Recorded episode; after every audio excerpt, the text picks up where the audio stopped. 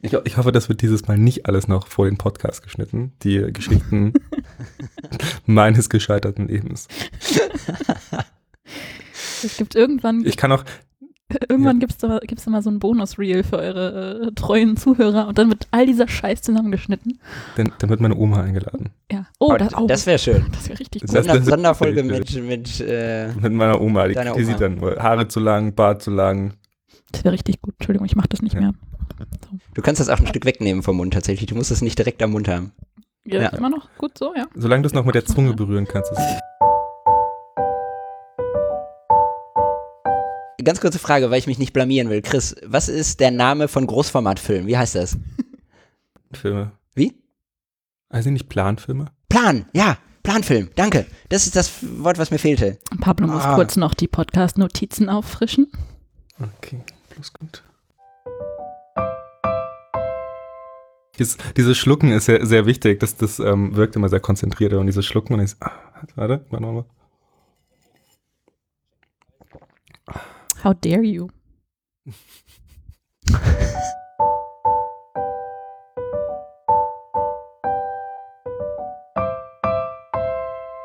Ich merke schon, Chris ist eher so ein bisschen äh, jemand, äh, der Gesagtes schnell zurückweist.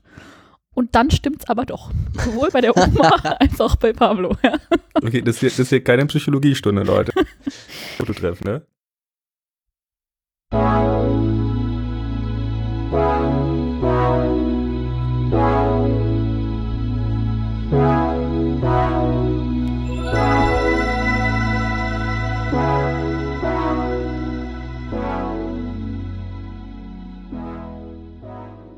Einen wunderschönen, Einen wunderschönen guten Morgen. Guten Morgen. Hallo Chris. Hallo Pablo. Und auch von mir einen wunderschönen guten Morgen. Uh, wer ist denn das? Eine neue Stimme im Podcast. Du bist nicht Lukas. Ich bin nicht Lukas. In der Tat, äh, ich bin Caro. Hallo Caro. Willkommen, Caro. Hi. Schön, dass Was du da bist. Was dich denn zu uns? Ah, ich freue mich sehr, dass ich heute hier bei euch sein darf. Ähm, ja, was versteht mich denn zu euch? Ähm, ich kenne den lieben Pablo jetzt schon ein bisschen länger. Ich glaube, man könnte sogar sagen, wir kennen uns schon Jahre. Oder? Ja, Pablo nickt ja. ja das ist eine, eine gute, gute Vermutung, ja. Und ja, fotografiebedingt kennen wir uns. Und ähm, als ich dann natürlich gesehen habe, dass Pablo einen Podcast äh, macht, äh, musste ich natürlich äh, das Ganze mir reinziehen und äh, habe das für sehr gut befunden und äh, mich dann irgendwie, ich weiß auch nicht, irgendwie bin ich hier gelandet. Ich kann nicht genau sagen, warum. Wir haben dich sofort eingeladen. Um äh, ehrlich zu sein, ähm, ist uns Lukas ein bisschen abgesprungen und wir haben äh, mindestens ehrwürdigen Ersatz gesucht und sind bei dir gelandet. Ähm, oh, du außerdem ist es der erste Podcast in Hamburg und es ist unser erster Podcast mit Interviewpartner. Ähm, wir sitzen zusammen in einem Raum. Chris sitzt äh, nicht in Berlin. Was? Heute Sondern nicht im dieses Mal in München, ganz genau. Ähm, in meinem alten Schloss, in der alten WG, in der ich mal gewohnt habe, darf ich gerade wieder hausieren. Ähm, vielleicht noch ganz kurz dazu, ähm, das mit Lukas ist, glaube ich, äh, erstmal nur aufgeschoben. Vor Weihnachten wird es ja, glaube ich, immer ein bisschen eng bei vielen Leuten. Ähm, aber wir freuen uns natürlich sehr, dass ähm, du dafür eingesprungen bist und einen nicht weniger interessanten und äh, motivierenden Ersatz bist. Ja, genau. Das hoffe ich mal. Ich gebe mein mal. Bestes. Wir schauen mal. Ähm, wir haben heute den 14. Dezember, glaube ich. Äh, und wir nehmen das ausnahmsweise. Ist pa Pablos Lieblingssektion, das Datum. Ja, das ist, ich finde das wichtig, es tut mir leid. 14. Dezember und es ist ausnahmsweise ein Samstag, morgen ist heute, glaube ich. Und kein Dienstagabend. Wir haben alle Freitag den 13. überlebt. Wir haben alle Freitag den 13. auch überlebt. Ja, also wenn wir schon dabei sind, äh, das Wetter ist ganz gut. Äh, der ist relativ klar. ja. Auch, auch, in München, das Wetter fantastisch. Ja, wundervoll. Man kann die Berge von, äh, von diesem Hinterhof aussehen. Hätten wir doch Smalltalk geklärt. können wir anfangen? Ja. Ja, endlich. Ähm. Ähm, ich dachte, wir können einfach mal statt Sekt oder Selters mit richtig harten Fragen des Fotografiealltags anfangen. Aber halt. Und mich. Aber, aber, halt. aber ich, ich habe doch gehört, Pablo war noch in Las Vegas und so. Wollen wir nicht so, erst darüber sprechen, dass er überhaupt noch, also dass er ganz weit weg war? Oder? Ähm, können wir auch. Ja, wie, also wie ihr wollt. Okay, ich, schon ist die Ordnung dahin. Ja, Pablo. ist okay. Ich ja interessieren. Nee, ist, ist okay. Ich, ich finde es gut, wenn Leute dazwischen grätschen. Ähm, okay, dann erzähle ich ganz kurz. Ähm, ich war eigentlich jobbedingt in Las Vegas ähm, von, der, von der Arbeit aus. Und zwar nicht von der Fotografiearbeit, sondern von, der, von dem IT-Job aus. War ich auf einer Konferenz. Ähm, trotzdem verbinde ich solche Urlaube immer, wenn ich ähm, oder solche, solche Ausflüge, immer wenn ich alleine im Ausland bin, immer damit auch irgendwie mir Leute zu organisieren, die ich fotografieren kann. Ähm, und das mache ich meistens im Vorfeld oder immer im Vorfeld. Ähm, einfach um auch mal andere Porträts im Portfolio zu kriegen mit Hintergründen und mit Leuten und auch mit Einflüssen, die jetzt irgendwie nicht Hamburg und Deutschland geprägt sind. Ähm, so habe ich das auch da gemacht. Ich hatte im Vorfeld drei Leute angeschrieben, ähm, wo zwei Bock hatten, äh, mit mir zu arbeiten. Das Ganze dann immer auf so freier Basis. Äh, die geben Zeit, ich gebe Filme und Bilder. Ähm, eine, das eine Mädel musste dann noch spontan absagen, weil es dann doch nicht mehr gepasst hat. Ähm, aber ich habe mich dann noch mit ähm, Alexis getroffen. Ähm, und sie war local aus Vegas und ist da aufgewachsen, ist da geboren, lebt da immer noch, will eigentlich nach Europa ziehen, wenn sie Amerika irgendwie nicht so dufte findet, was ich auch nachvollziehen kann. Aber es war richtig schön, weil ähm, ich kam halt in Vegas an und war so ein bisschen enttäuscht, weil alles ist viel zu viel und die Hotelszene ist zu groß und diese Touri-Meile ist zu viel und alles erschlägt einen so ein bisschen. Und dann hat sie mich aber mit nach Downtown genommen, so in das echte alte Vegas aus den 60er, 70er Jahren und so sah das auch noch aus. So alte Leuchtschriften, alte Hintergründe, alles voller Graffiti. Die Locals vor Ort kannten sich und haben sich irgendwie alle gegrüßt und miteinander gequatscht und das war total sympathisch alles. Und ähm, genau, mit ihr habe ich irgendwie zwei, drei Stunden rumgelaufen, Fotos gemacht und danach haben wir tatsächlich auch noch so den ganzen Abend verbracht mit anderen Locals. Wir waren im Theater ähm, von einem Kumpel von ihr, wir waren Cocktails trinken, wir waren was essen. Das war also ein richtig schöner Tag. Ähm, und mir gibt es immer total viel, sich dann auch mit Locals irgendwie so vor Ort zu treffen. Ähm, irgendwie gibt einem das dann deutlich mehr als so zwei Wochen im Hotel zu sitzen und so diese Touri-Meile mitzunehmen. Genau, aber das eigentlich Spannende ist vielleicht, ähm, dass ich, also, oder wie ich mir im Vorfeld irgendwie Leute im Ausland organisiere. Ähm, ja, das hätte mich auch gerade interessiert. Genau, ich habe das schon öfter gemacht. Ich habe das in Neuseeland auch gemacht. Ich habe das äh, auch in, in Österreich und in der Schweiz schon gemacht. Ähm, und ich nutze dafür eigentlich hauptsächlich Instagram. Das heißt, ich suche mir vorher irgendwie die Orte raus, wo ich hinfahre, gucke mir den Geotag an und gehe dann da wirklich stundenlang durch Instagram und suche irgendwie so, wer sieht interessant aus, wer ist jetzt kein Profimodel, weil ich will halt nicht, im Gegensatz zu Caro, will ich nicht mit äh, Profimodels arbeiten die meiste Zeit, sondern irgendwie wer, wer sieht irgendwie interessant aus, aber passt trotzdem irgendwie in mein, in mein Portfolio. Und dann gehe ich da wirklich stundenlang durch und schreibe dann einfach, suche mir dann Leute raus, screenshotte mir die und schreibe, fange dann an, die anzuschreiben. Ähm, das ist super cool. Und das, das, funktioniert fast immer, muss ich sagen. Das ist total abgefahren, dass du das sagst, weil ich mache das tatsächlich auch, aber nicht mit, mit Leuten, sondern mit Essen. Also wenn ich in eine andere Stadt fahre, dann suche ich mir äh, über, über meistens dann Influencer aus den Städten die geilsten Restaurants und Cafés und solche Sachen. Ja, geil. Finde ich spannend, dass das ja, auch mit mach, Leuten ich mach funktioniert. Das funktioniert noch nicht, ich werde aber beides mal ausprobieren. Ja, mach das. Das funktioniert auch mit Leuten. Ich habe das ja. tatsächlich in, in ähm, Neuseeland, da hatte ich ein bisschen mehr Zeit, da bin ich drei Wochen rumgereist alleine. Da hatte ich ein bisschen, also ein bisschen mehr Zeit. Ich hatte einen Mietwagen und ich wollte irgendwie einfach ein paar äh, Paar-Shootings machen. Da war ich noch mehr auf diesem Pärchen- und Hochzeitstrip.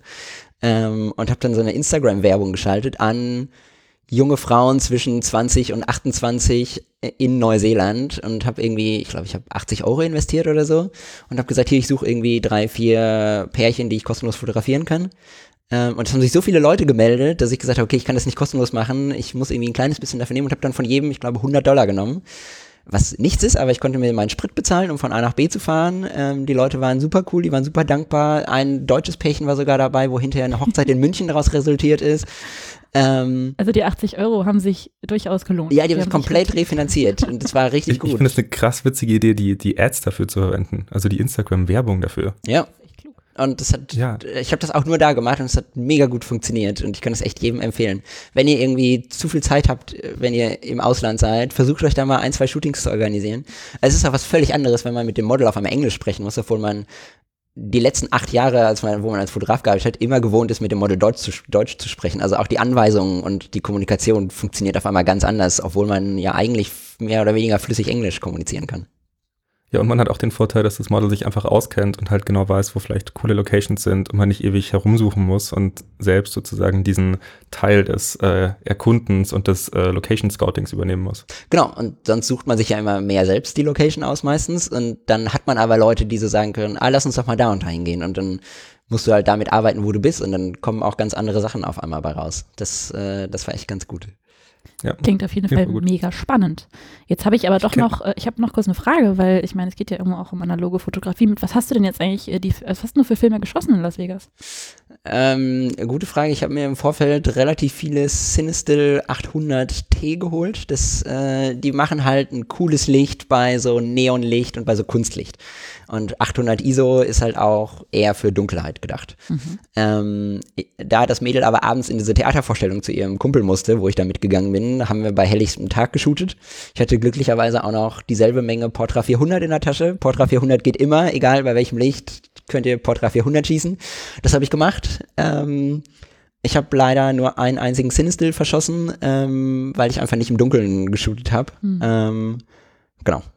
Ja, cool. Jetzt habe ich noch ganz viele Cinestill in der Tasche, die ich jetzt irgendwie noch, keine Ahnung, auf dem Weihnachtsmarkt oder auf dem Dom oder irgendwas, wo ein bisschen Neonlicht verschießen muss. ähm, und ich hatte. immer noch ein bisschen auf. Also beim, beim Foto Impacts in Berlin gab es die Woche oder gibt es seit Dezember gar keine Cinestill mehr. Die sind alle, zumindest die 120er, sind alle vergriffen.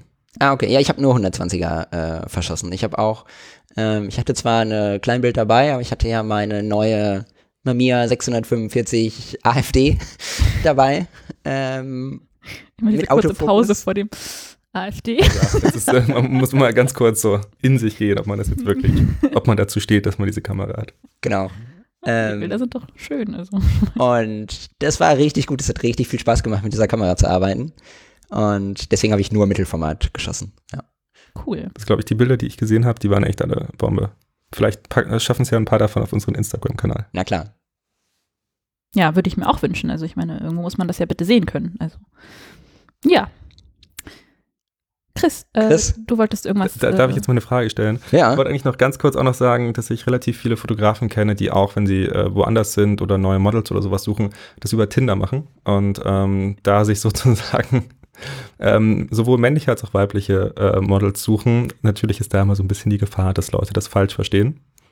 Ja. Ähm, aber ich glaube, wenn man das äh, gut kommuniziert, dann hat man da so die Möglichkeit, den richtigen Typ für das Foto, das man sucht, zu finden. Das stimmt, das habe ich tatsächlich auch schon mal probiert über Tinder. Das Problem ist, ähm, vielleicht geht es dir da anders, Chris, dass ja die Gegenseite dich erst matchen muss, bevor du sie anschreiben kannst. Das heißt, du musst erstmal die Chance kriegen, sie überhaupt an, oder die andere mhm. Person überhaupt erstmal anzuschreiben. Und das bei Instagram kannst du halt erstmal hinschreiben und im Zweifelsfall lesen die deine Nachricht dann nicht, weil das untergeht. Und dann kommentiere ich das immer nochmal unter irgendein Bild und sage, hier, guck mal, ich habe dir geschrieben wegen irgendwie Shooting, ich bin in der Nähe, hast du nicht Bock? Aber das geht bei Tinder halt nicht. Ähm. Ja, wobei, man kann ja bei Tinder ähm, in die Beschreibung das packen. Also das habe ich auch schon relativ häufig gesehen, dass Leute spezifisch nach Sachen suchen, ja, stimmt. deren Natur wir jetzt nicht weiter diskutieren. Und dass das dann halt wirklich, das ist dann das Erste, was du oben irgendwie siehst, äh, ist dann das. Aber trotzdem, also ja, kann man machen. Aber ich fände jetzt die Konnotation über Tinder schon, ähm, also ich würde mich ja, immer fragen, ob das ein schwierig. Vorwand ist oder nicht. Ja. ja. Würde ich halt immer. Ich habe auch neulich jetzt, ich habe das drei Jahre so nicht mehr auf Tinder. Ich habe neulich gesehen, es gibt sowas wie Super-Likes. Ähm, anscheinend kann man sich auch irgendwie da irgendwo reinschießen. Aber ich habe das noch bei einem Arbeitskollegen ja. in einer Bar abends für ihn mal gespielt. Ah, bei einem Freund. Wie ist, wie ist das richtige Verb für Tindern? Tindern. Tindern, ja. Tindern. Ich glaube, das ist. Matchen. Tindern. Keine Ahnung. ja. Okay. Ähm, äh, eine, eine Sache noch, bevor deine Frage kommt. Entschuldigung, ich muss nochmal dazwischen grätschen, weil wir gerade über Mittelformat gesprochen haben.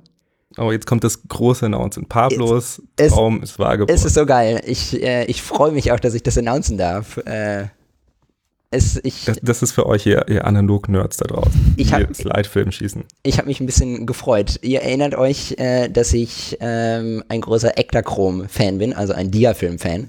Ähm, und besonders Ektachrom ist, ist Kodak Ektachrom E100 ist einfach geil. Und das gab es bisher immer im Kleinbildformat und Kodak hat sich jetzt äh, bereit erklärt. Ihr könnt, glaube ich, ab Dezember, also ab jetzt, äh, vorbestellen und ab Januar wird es ausgeliefert. Ektachrom kommt im 120, also Mittelformat, äh, raus und auch im Großformat, im Planfilm, wenn ich das richtig verstanden habe. Ähm, wie geil ist das denn? Chris, ein bisschen mehr Autonomie. mega.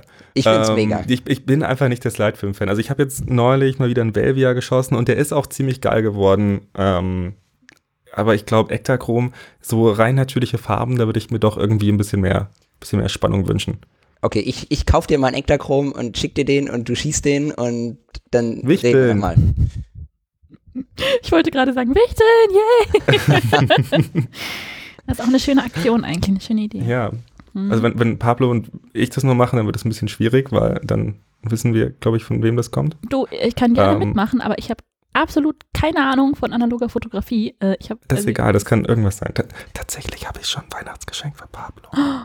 Aber ich erzähle es ihm nicht. Alles gut. Okay, danke. Ich habe nichts gehört. okay. Ähm, ähm, ja, auf jeden Fall ein geiles Announcement. Film ist nicht tot. Kodak äh, bringt noch neue Produkte auf den Markt. Ich finde es gut. Woo! Es ist genauso wie der, der Fuji Danke, Akros 2, der ist ja auch noch mal rausgekommen. Richtig. Ja. Ähm, der wird, wo, soweit ich weiß, von Ilford in England äh, hergestellt jetzt. Ah, Oder zumindest, okay. ich weiß nicht, ob er von Ilford hergestellt wird. Das ist, ähm, okay, Halbwissen. Ähm, aber er wird wieder hergestellt. Ja. Für den Fall, dass da so diepe Schwarz-Weiß-Leute draußen sind, probiert's mal aus. So, wollen wir über Karo sprechen oder hast du noch eine Frage, Chris? Äh, ich hätte noch eine Frage, damit okay. wir uns alle mal so richtig erden können okay. und ähm, ähm, was so unsere tiefsten Abgründe sind. Ähm, nein, den, den letzten oder einen Fotografie-Fail, der euch gerade einfällt oder ob euch da gerade irgendeine Story einfällt, ähm, wo irgendwas mal ein bisschen in die Hose ging. Oh ja. Ähm, was irgendwie mit Fotografie zu tun hat. Oh ja. Caro nickt und äh, lächelt. Ich glaube, sie hat was. Das ist mir tatsächlich äh, vor gar nicht allzu langer Zeit passiert und äh, ich fotografiere jetzt auch schon ein bisschen länger, wenn man das so sagen kann. Also äh, gute zehn Jahre bin ich nun auch schon dabei. Und irgendwie habe ich es zustande gebracht, ähm, bei einem Flatcard-Shoot ähm, habe ich geblitzt, Studiolicht. Und ähm, irgendwann hat das nicht mehr funktioniert. Also irgendwie Blitz hat ausgelöst, es hat irgendwie nicht geklappt. Also Blitz löste zwar aus, aber Bild war schwarz und ich stand davor und wusste ums Verrecken nicht, was los ist. Ich habe alles getauscht. Ich habe den Blitz ausgetauscht. Ich habe die, die Stromkabel getauscht. Ich habe alles gemacht, was man machen konnte.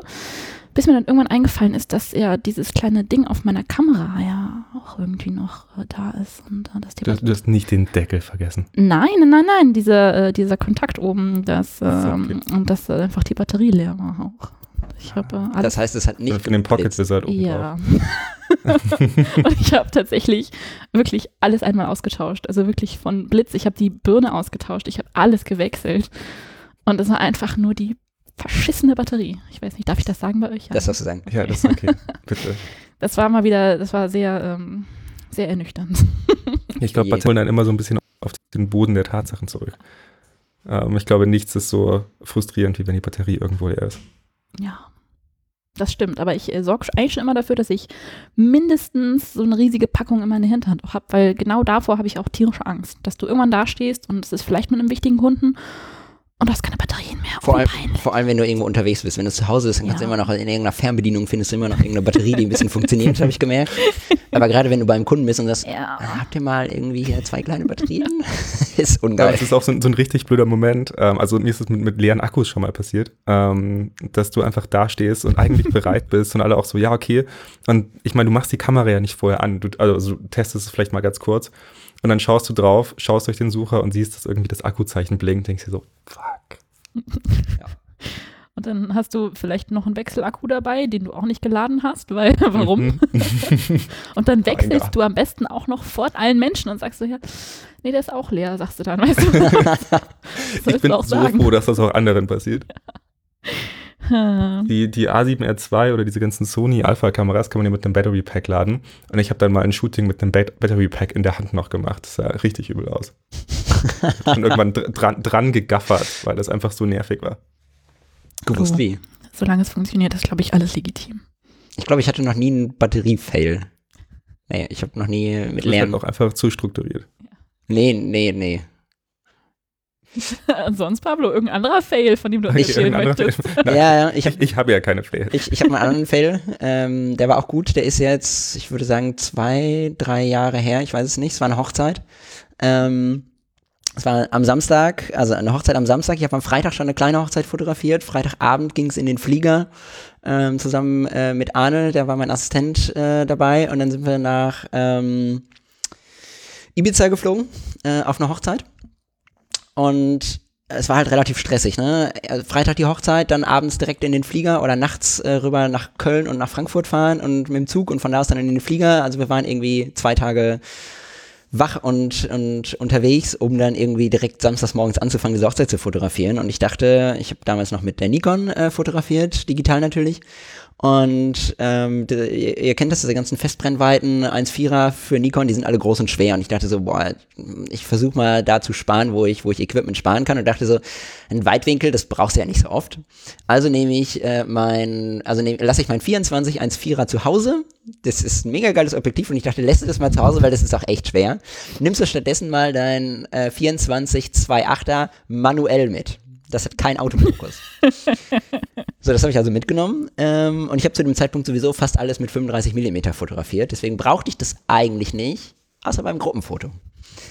So, dieses Pärchen, wo ich die Hochzeit fotografiert habe, ich glaube, das darf ich sagen, bei denen hat Geld keine Rolle gespielt. Die haben irgendwie ihre 100 Gäste nach Ibiza einfliegen lassen. Ähm, das war schon die zweite Hochzeit, die ich von denen fotografiert habe. Ich habe deren Standesamtliche schon in Hamburg fotografiert und jetzt war halt die kirchliche. Ich, ich hatte gerade ein bisschen Angst, dass, dass die zweite Hochzeit nee, nee. von. Nee, beides, okay. diese, beides dieselben äh, Gleicher Partner. Ehepartner. Genau. ja.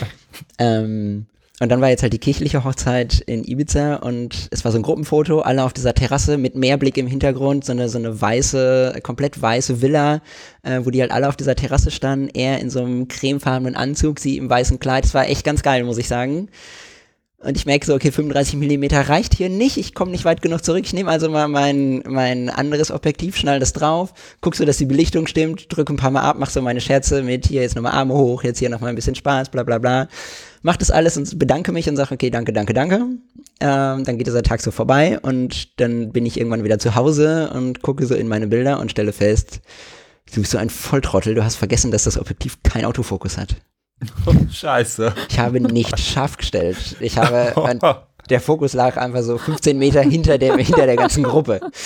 Ähm, ich meine, deswegen zwei Hochzeiten. Ja, ich meine, ich habe das immerhin irgendwie mit Blende 4 fotografiert oder so. Das ist besser als 2.8, aber der Fokus lag halt mehrere Meter da hinten, dahinter und es war komplett unscharf und ich habe dann, ich habe wirklich, das habe ich noch nie gemacht, ich habe in Photoshop diesen Schärferegler so bis zum Anschlag hochge hochgeregelt und das war wirklich nicht gut, dass die Kontraste kamen raus und alles sah schlimm aus und ich dachte so, oh Gott, das musst du dem Brautpaar beichten und oh Gott, wie schlimm ist das? Und dann habe ich das dem Brautpaar gebeichtet und habe ihnen das Foto gezeigt und sie meinten so, Ne, wäre uns gar nicht, gar nicht so aufgefallen. Aber hier, die, die Braut trägt eine Sonnenbrille, kannst du das vielleicht rausretuschieren?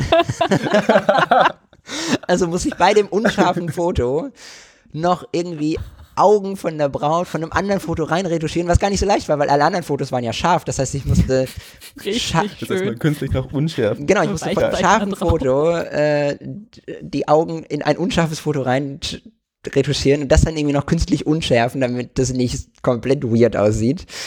Und ja, das war wirklich ein Fehler und das war echt dumm und ich habe mich richtig geschämt, weil das war eine der größten und teuersten Hochzeiten, die ich fotografiert habe in meinem Leben und dann direkt so ein Fauxpas. Es war echt nicht geil. Ja, krass. Aber andererseits Aber auch. Ich glaube, das machst du nicht nochmal. Nee, das mache ich nicht nochmal. Aber andererseits auch wieder eine spannende Sache. Ähm, das zeigt einem wieder auf, dass der Kunde ja doch ganz andere Ansprüche hat als man selbst irgendwo. Ne? Wenn man selbst da und denkt sich, oh scheiße, das kann ich mir nicht schönreden, was ich hier gemacht ja. habe. Und der Kunde denkt, nö, ist doch geil, passt. Ja. Also Gibt's immer mal. Ja. Und wie gesagt, ne, das war so eine der edelsten Hochzeiten, die ich fotografiert habe, so mit, mit dem äh, Rolls-Royce vorgefahren zur Kirche und äh, alles nur in so weißem und so terrakottafarbenen Villen und es war echt schön und dann so ein Patzer, es war dumm. Also solange es nur das olle Gruppenfoto ist. ja, passiert.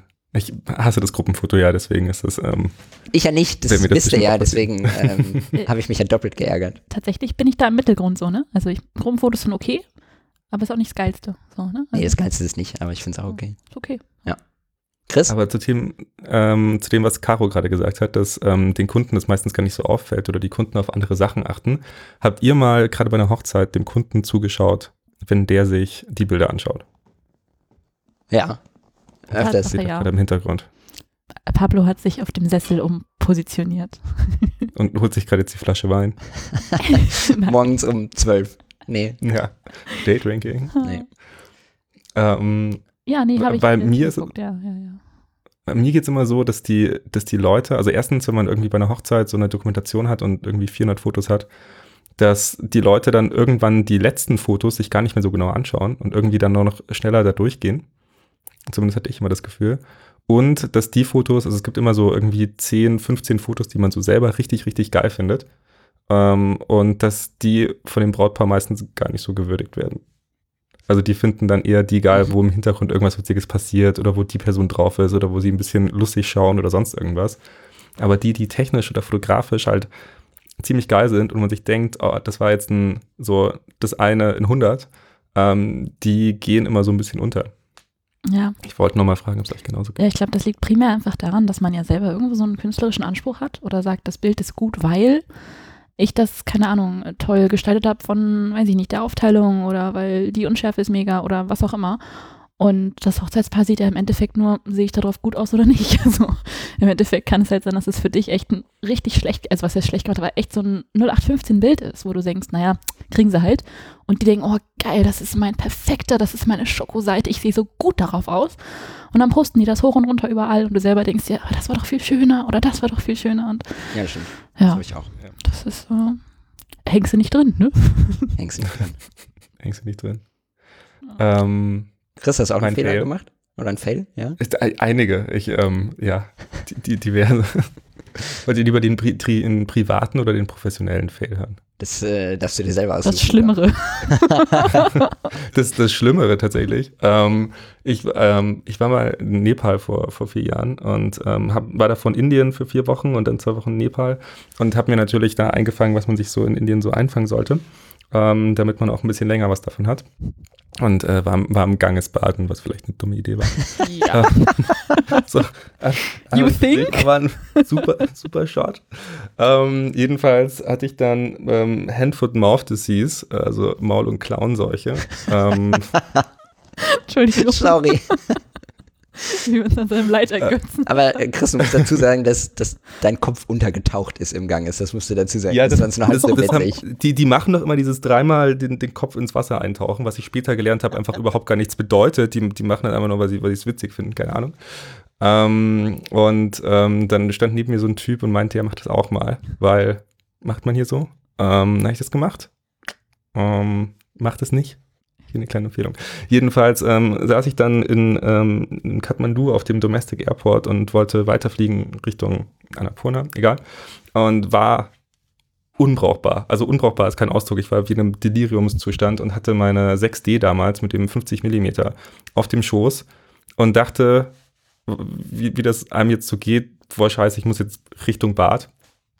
Ähm, und hat die Kamera auf dem Schoß und gehe einfach los denk nicht weiter nach, komm nach zehn Minuten ausgekotzt wieder und alle Leute schauen mich an. Ich denke mir, was ist denn los? Warum schauen mich alle Leute an? Anscheinend bin ich in so einem Schwung aufgestanden, dass ich halt einfach die Kamera, die auf meinem Schoß war, einmal über diesen, durch diese ganze Halle da katapultiert habe, die einfach immer noch auf dem Boden lag, ich das nicht mitbekommen habe und komplett ignoriert habe und ähm, sich die 6D und das Objektiv doch relativ weit auseinander und auch nicht mehr in allen Teilen zusammen gefunden haben ähm, und äh, die Leute sich, glaube ich, nur gedacht haben, was, was, was ist jetzt mit dem gerade passiert? Und ähm, ja, ich dann schön meine Teile wieder zusammengesammelt habe und dann den Rest des Urlaubs nicht mehr so viele Fotos gemacht habe.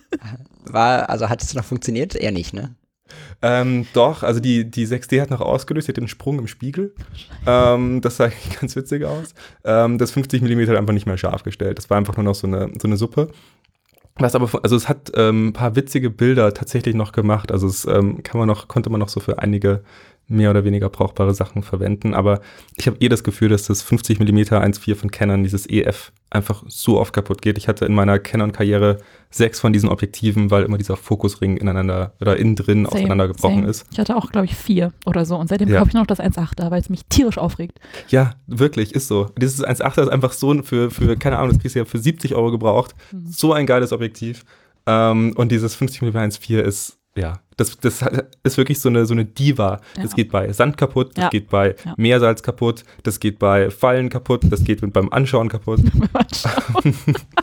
ja, wenn, wenn du Glück hast und du erwischst ein gutes 1,8er, dann kommt das auch schon daran, finde ich. Also kannst ja Glück haben und dann ist es halt auch echt super geil. Also ist auch so und Preis, das, Preis, das 1 verwendest du ja eh nicht unbedingt offen. Naja. Also bei 1, ja gut, manchmal schon. Damit so. Aber ja, nee. Okay.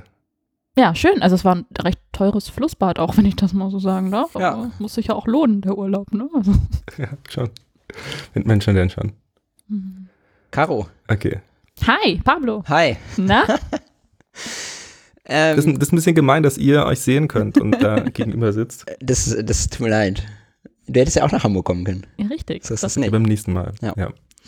Ähm, äh, Caro, ich, ich erkläre mal von meiner Sicht aus, wer du bist. Und du darfst es gleich richtig stellen. Ähm, ja, mach mal. Ich würde behaupten, du bist äh, professionelle Fashion-Beauty-Fotografin und das glaube ich schon seit relativ vielen Jahren und auch äh, hauptberuflich Mhm. ähm, in Hamburg.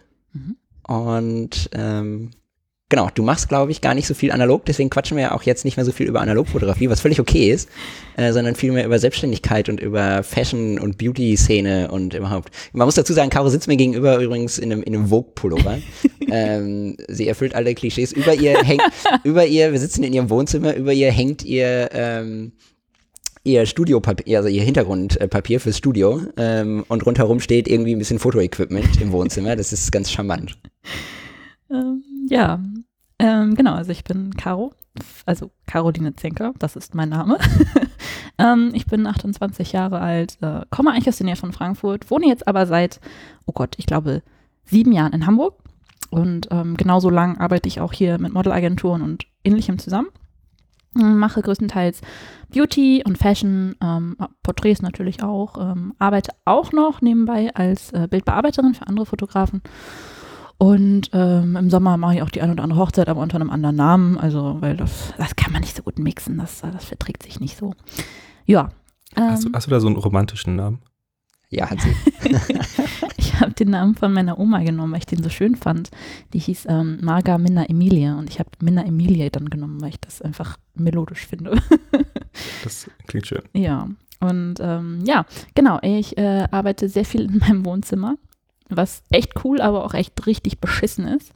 Ähm, echt cool, weil gerade Beauty-Sachen kann ich hier easy machen. Da brauche ich kein Studio für gar nichts. Da baue ich mir meine Hintergründe auf, meine Blitze. Das ist, äh, ist dann ein relativ kleiner Arbeitsrahmen.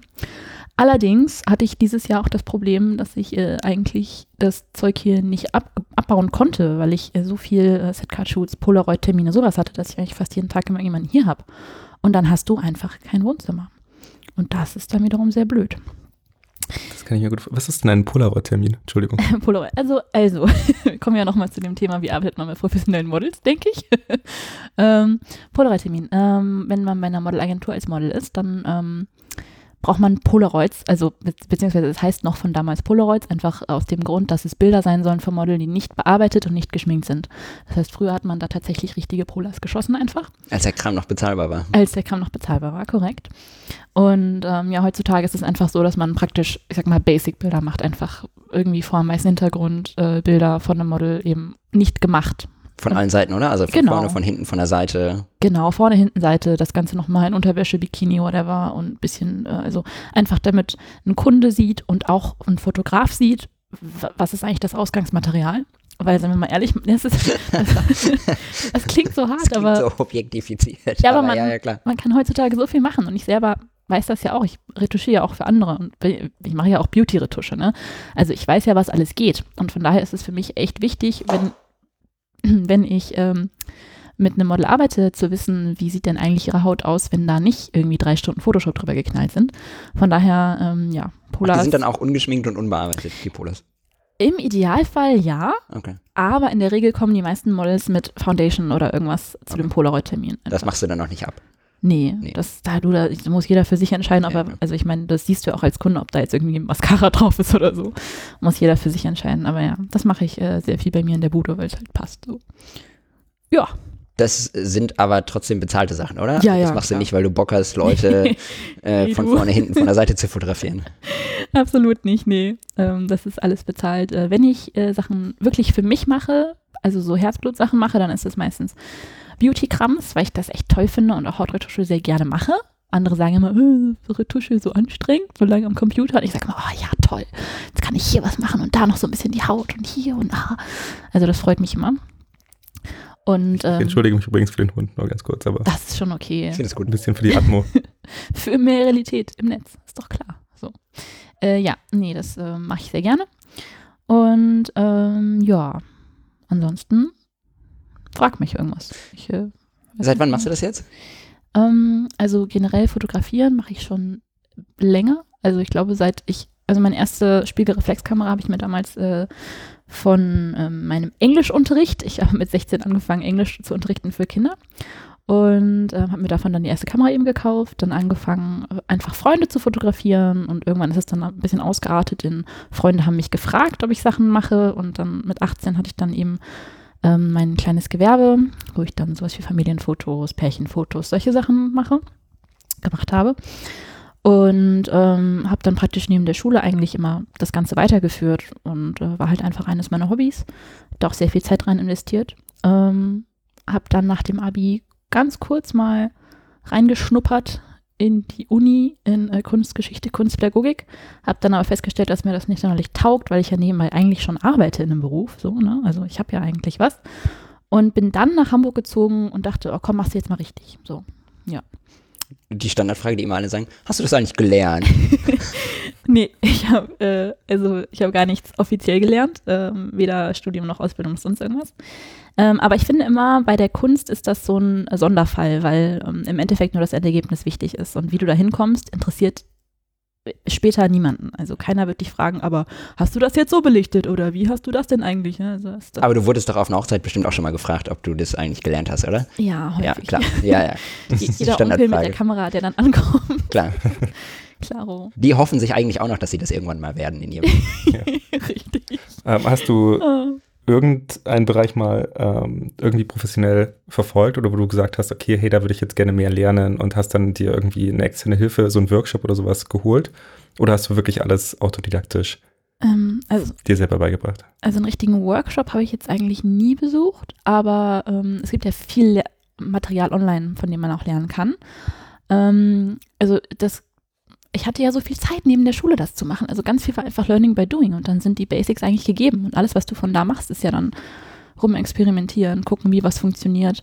Also ich glaube, das, was für mich am wichtigsten war, war dann irgendwann später ähm, einfach Hautretusche mir irgendwie beizubringen und da habe ich ähm, irgendwann mal so ein Dodge und Burn, so ein äh, 15-Minuten-Video irgendwo gekauft und das habe ich mir dann äh, angeeignet und äh, ja, hab dann aber, Machst du viel mit, mit Dodge and Burn? Also ist das ja. so dein, dein Hauptwerkzeug, wenn du, okay. Auf jeden Fall. Also gerade bei Beauty ist das das Nonplusultra eigentlich. So. Ja, da kann man so wahnsinnig viel nochmal rausholen und dem ganzen Bild so viel Charakter geben. Richtig, und das Gute ist halt, dass du nicht Hauttextur verlierst, was ja sehr schnell, also ich sehe das ja ständig, äh, dass Porträts verschmiert sind oder die Haut matschig aussieht oder wie Plastik aussieht oder also fast schon ja, Roboter. Leute einfach matter machen, machen und dann. Richtig. Oder mit Frequenztrennung arbeiten. Weiß ich nicht, ob das jetzt solch ein Begriff ist, aber ähm, das sieht auch immer sehr schnell gemalt aus, wenn man da zu viel draufhaut. Und also Dodge und Burn ist das Beste, was man machen kann. Allerdings ist es auch das zeitintensivste, was man machen kann. Von daher muss man schon auch abwiegen, lohnt sich das jetzt oder was ist das Budget oder überhaupt. Arbeitest du da mit einem Raycom oder machst du das Bitte was? Mit, dem, mit, achso, mit so einem Wacom, so, mit einem ja, Grafiktablett. Wacom, ja, ja, ja, ja. ja. Also, äh, Alles gut. Genau, äh, ich habe äh, genau, ich habe verschiedene äh, Tablets. Ähm, äh, ich habe ein kleines und ein größeres. Für unterwegs habe ich mir inzwischen das auch schon an, also angewöhnt, eins mitzunehmen, weil ich das nicht mehr kann, wenn ich unterwegs auf dem Laptop auf einmal mit dem Trackpad bearbeiten soll. Das fühlt sich dann auf einmal so ähm, ja, so komplett falsch und nicht intuitiv an, dass ich mir jetzt immer so ein kleines mitnehme auch einfach und äh, geht auch viel schneller. Ja. Wenn man sich dran gewöhnt hat, dann. Du, äh, du arbeitest aber doch mittlerweile hauptsächlich mit professionellen Agenturen zusammen, oder? Ja. Nehme ich an. Ähm, so, und ich frage mich jetzt, ich meine, wir haben alle irgendwie mal angefangen zu fotografieren, vermutlich irgendwie über Freunde oder äh, Instagram oder damals war es noch nicht Instagram, sondern irgendwie andere Plattformen, Flickr, keine Ahnung. Ähm, haben wir irgendwie Leute gesucht, die wir, die wir StudiVZ, haben wir, DeviantArt. DeviantArt, da war ich nie, Caro ist ein großer Fan. Ja. Also damals. Ähm, da haben wir ja damals angefangen, Leute zu suchen, die man fotografieren kann, die aus der näheren Umgebung kamen. Ähm, wie fängt man denn an, mit professionellen Agenturen zu arbeiten? Also man, ne, weil ich stelle mir das relativ schwierig vor, wenn du sagst, du willst in den Fashion Beauty Bereich, hast aber noch nie mit professionellen Models gearbeitet und dann schreibst du so eine Agentur an und sagst, pff, habt ihr mal jemanden? Ich würde gerne mal was ausprobieren. Also ähm, das Ding ist, Agenturen haben ja auch immer New Faces, also Models, die ganz frisch dazugekommen sind, die vielleicht auch noch nie vor der Kamera gestanden haben. Und ähm, die meisten Agenturen sind eigentlich ziemlich dankbar, wenn man ähm, Bildmaterial natürlich umsonst auch, ne? also wenn man ankommt und sagt, ähm, ich hätte einfach Lust, ein bisschen was auszuprobieren, ähm, was die Modelagentur nichts kostet, was dem Model ein bisschen Erfahrung bringt, vielleicht vor der Kamera zu stehen und was dann noch irgendwie in Bildern resultiert so. Ähm, das ist eigentlich immer ein ganz guter Ansatz. Allerdings muss man immer sich vor Augen halten, was möchte eine Modelagentur für Bilder haben. Also wenn du jetzt total abstrakte Over-the-Top-Sachen machst oder, oder was, weiß ich nicht, also wenn du vielleicht zu romantische Sachen machst oder irgendwas, dann ähm, ist das vielleicht nicht zwingend das, was die Modelagentur braucht. Und dementsprechend könnte es halt sein, dass ähm, die Bilder auch überhaupt nicht genutzt werden.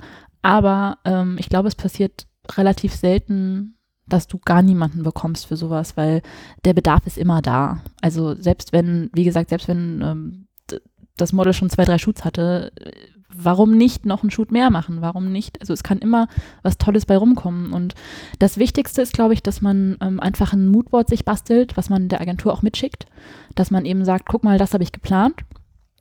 Mm, so und so soll das aussehen. Ich würde das da und da machen. Ich bräuchte das Model so und so lang. Also dass man wirklich versucht, so viel wie möglich im Vorfeld einfach zu kommunizieren, damit auch die Agentur ein gutes Gefühl dabei hat. Weil letzten Endes ähm, kennen die dich ja auch nicht weiter. Du warst ja auch wahrscheinlich nie da oder irgendwas. Also ähm, also einfach alles so gut wie möglich planen, hinschicken und dann mal gucken, was passiert.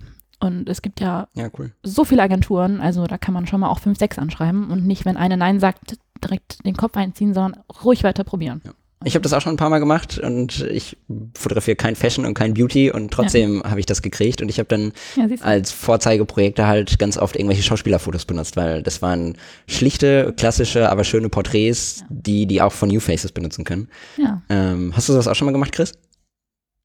Ähm, ja, das war relativ in der, in der Anfangsphase von, von meiner Fotografie. Ich muss sagen, so ganz Pläne Porträts, das kann ich, glaube ich, einfach nicht. Ähm, da bin ich irgendwann mit den Posen raus und weiß gar nicht mehr, okay, wie kann ich jetzt das äh, Model noch am besten inszenieren? Ich brauche immer irgendwie eine Umgebung, in die ich das reinstellen kann. Also für mich wäre zum Beispiel Studio auch nie und ich habe einen totalen Respekt. Also ich kann auch mit Blitzen sehr, sehr schlecht umgehen. Ähm, und da habe ich einen riesigen Respekt vor, wenn du jetzt schon sagst, okay, hey, dann stelle ich mein Licht da ein und was weiß ich. ähm, ja, das ist witzig, weil es geht mir so mit den analogen Sachen, ne? Also ja. Okay, ähm, wie, wie, wie kam das zu der Blitzsache? Also ich meine, wir oder die meisten von uns haben vermutlich mit, mit Available Light angefangen.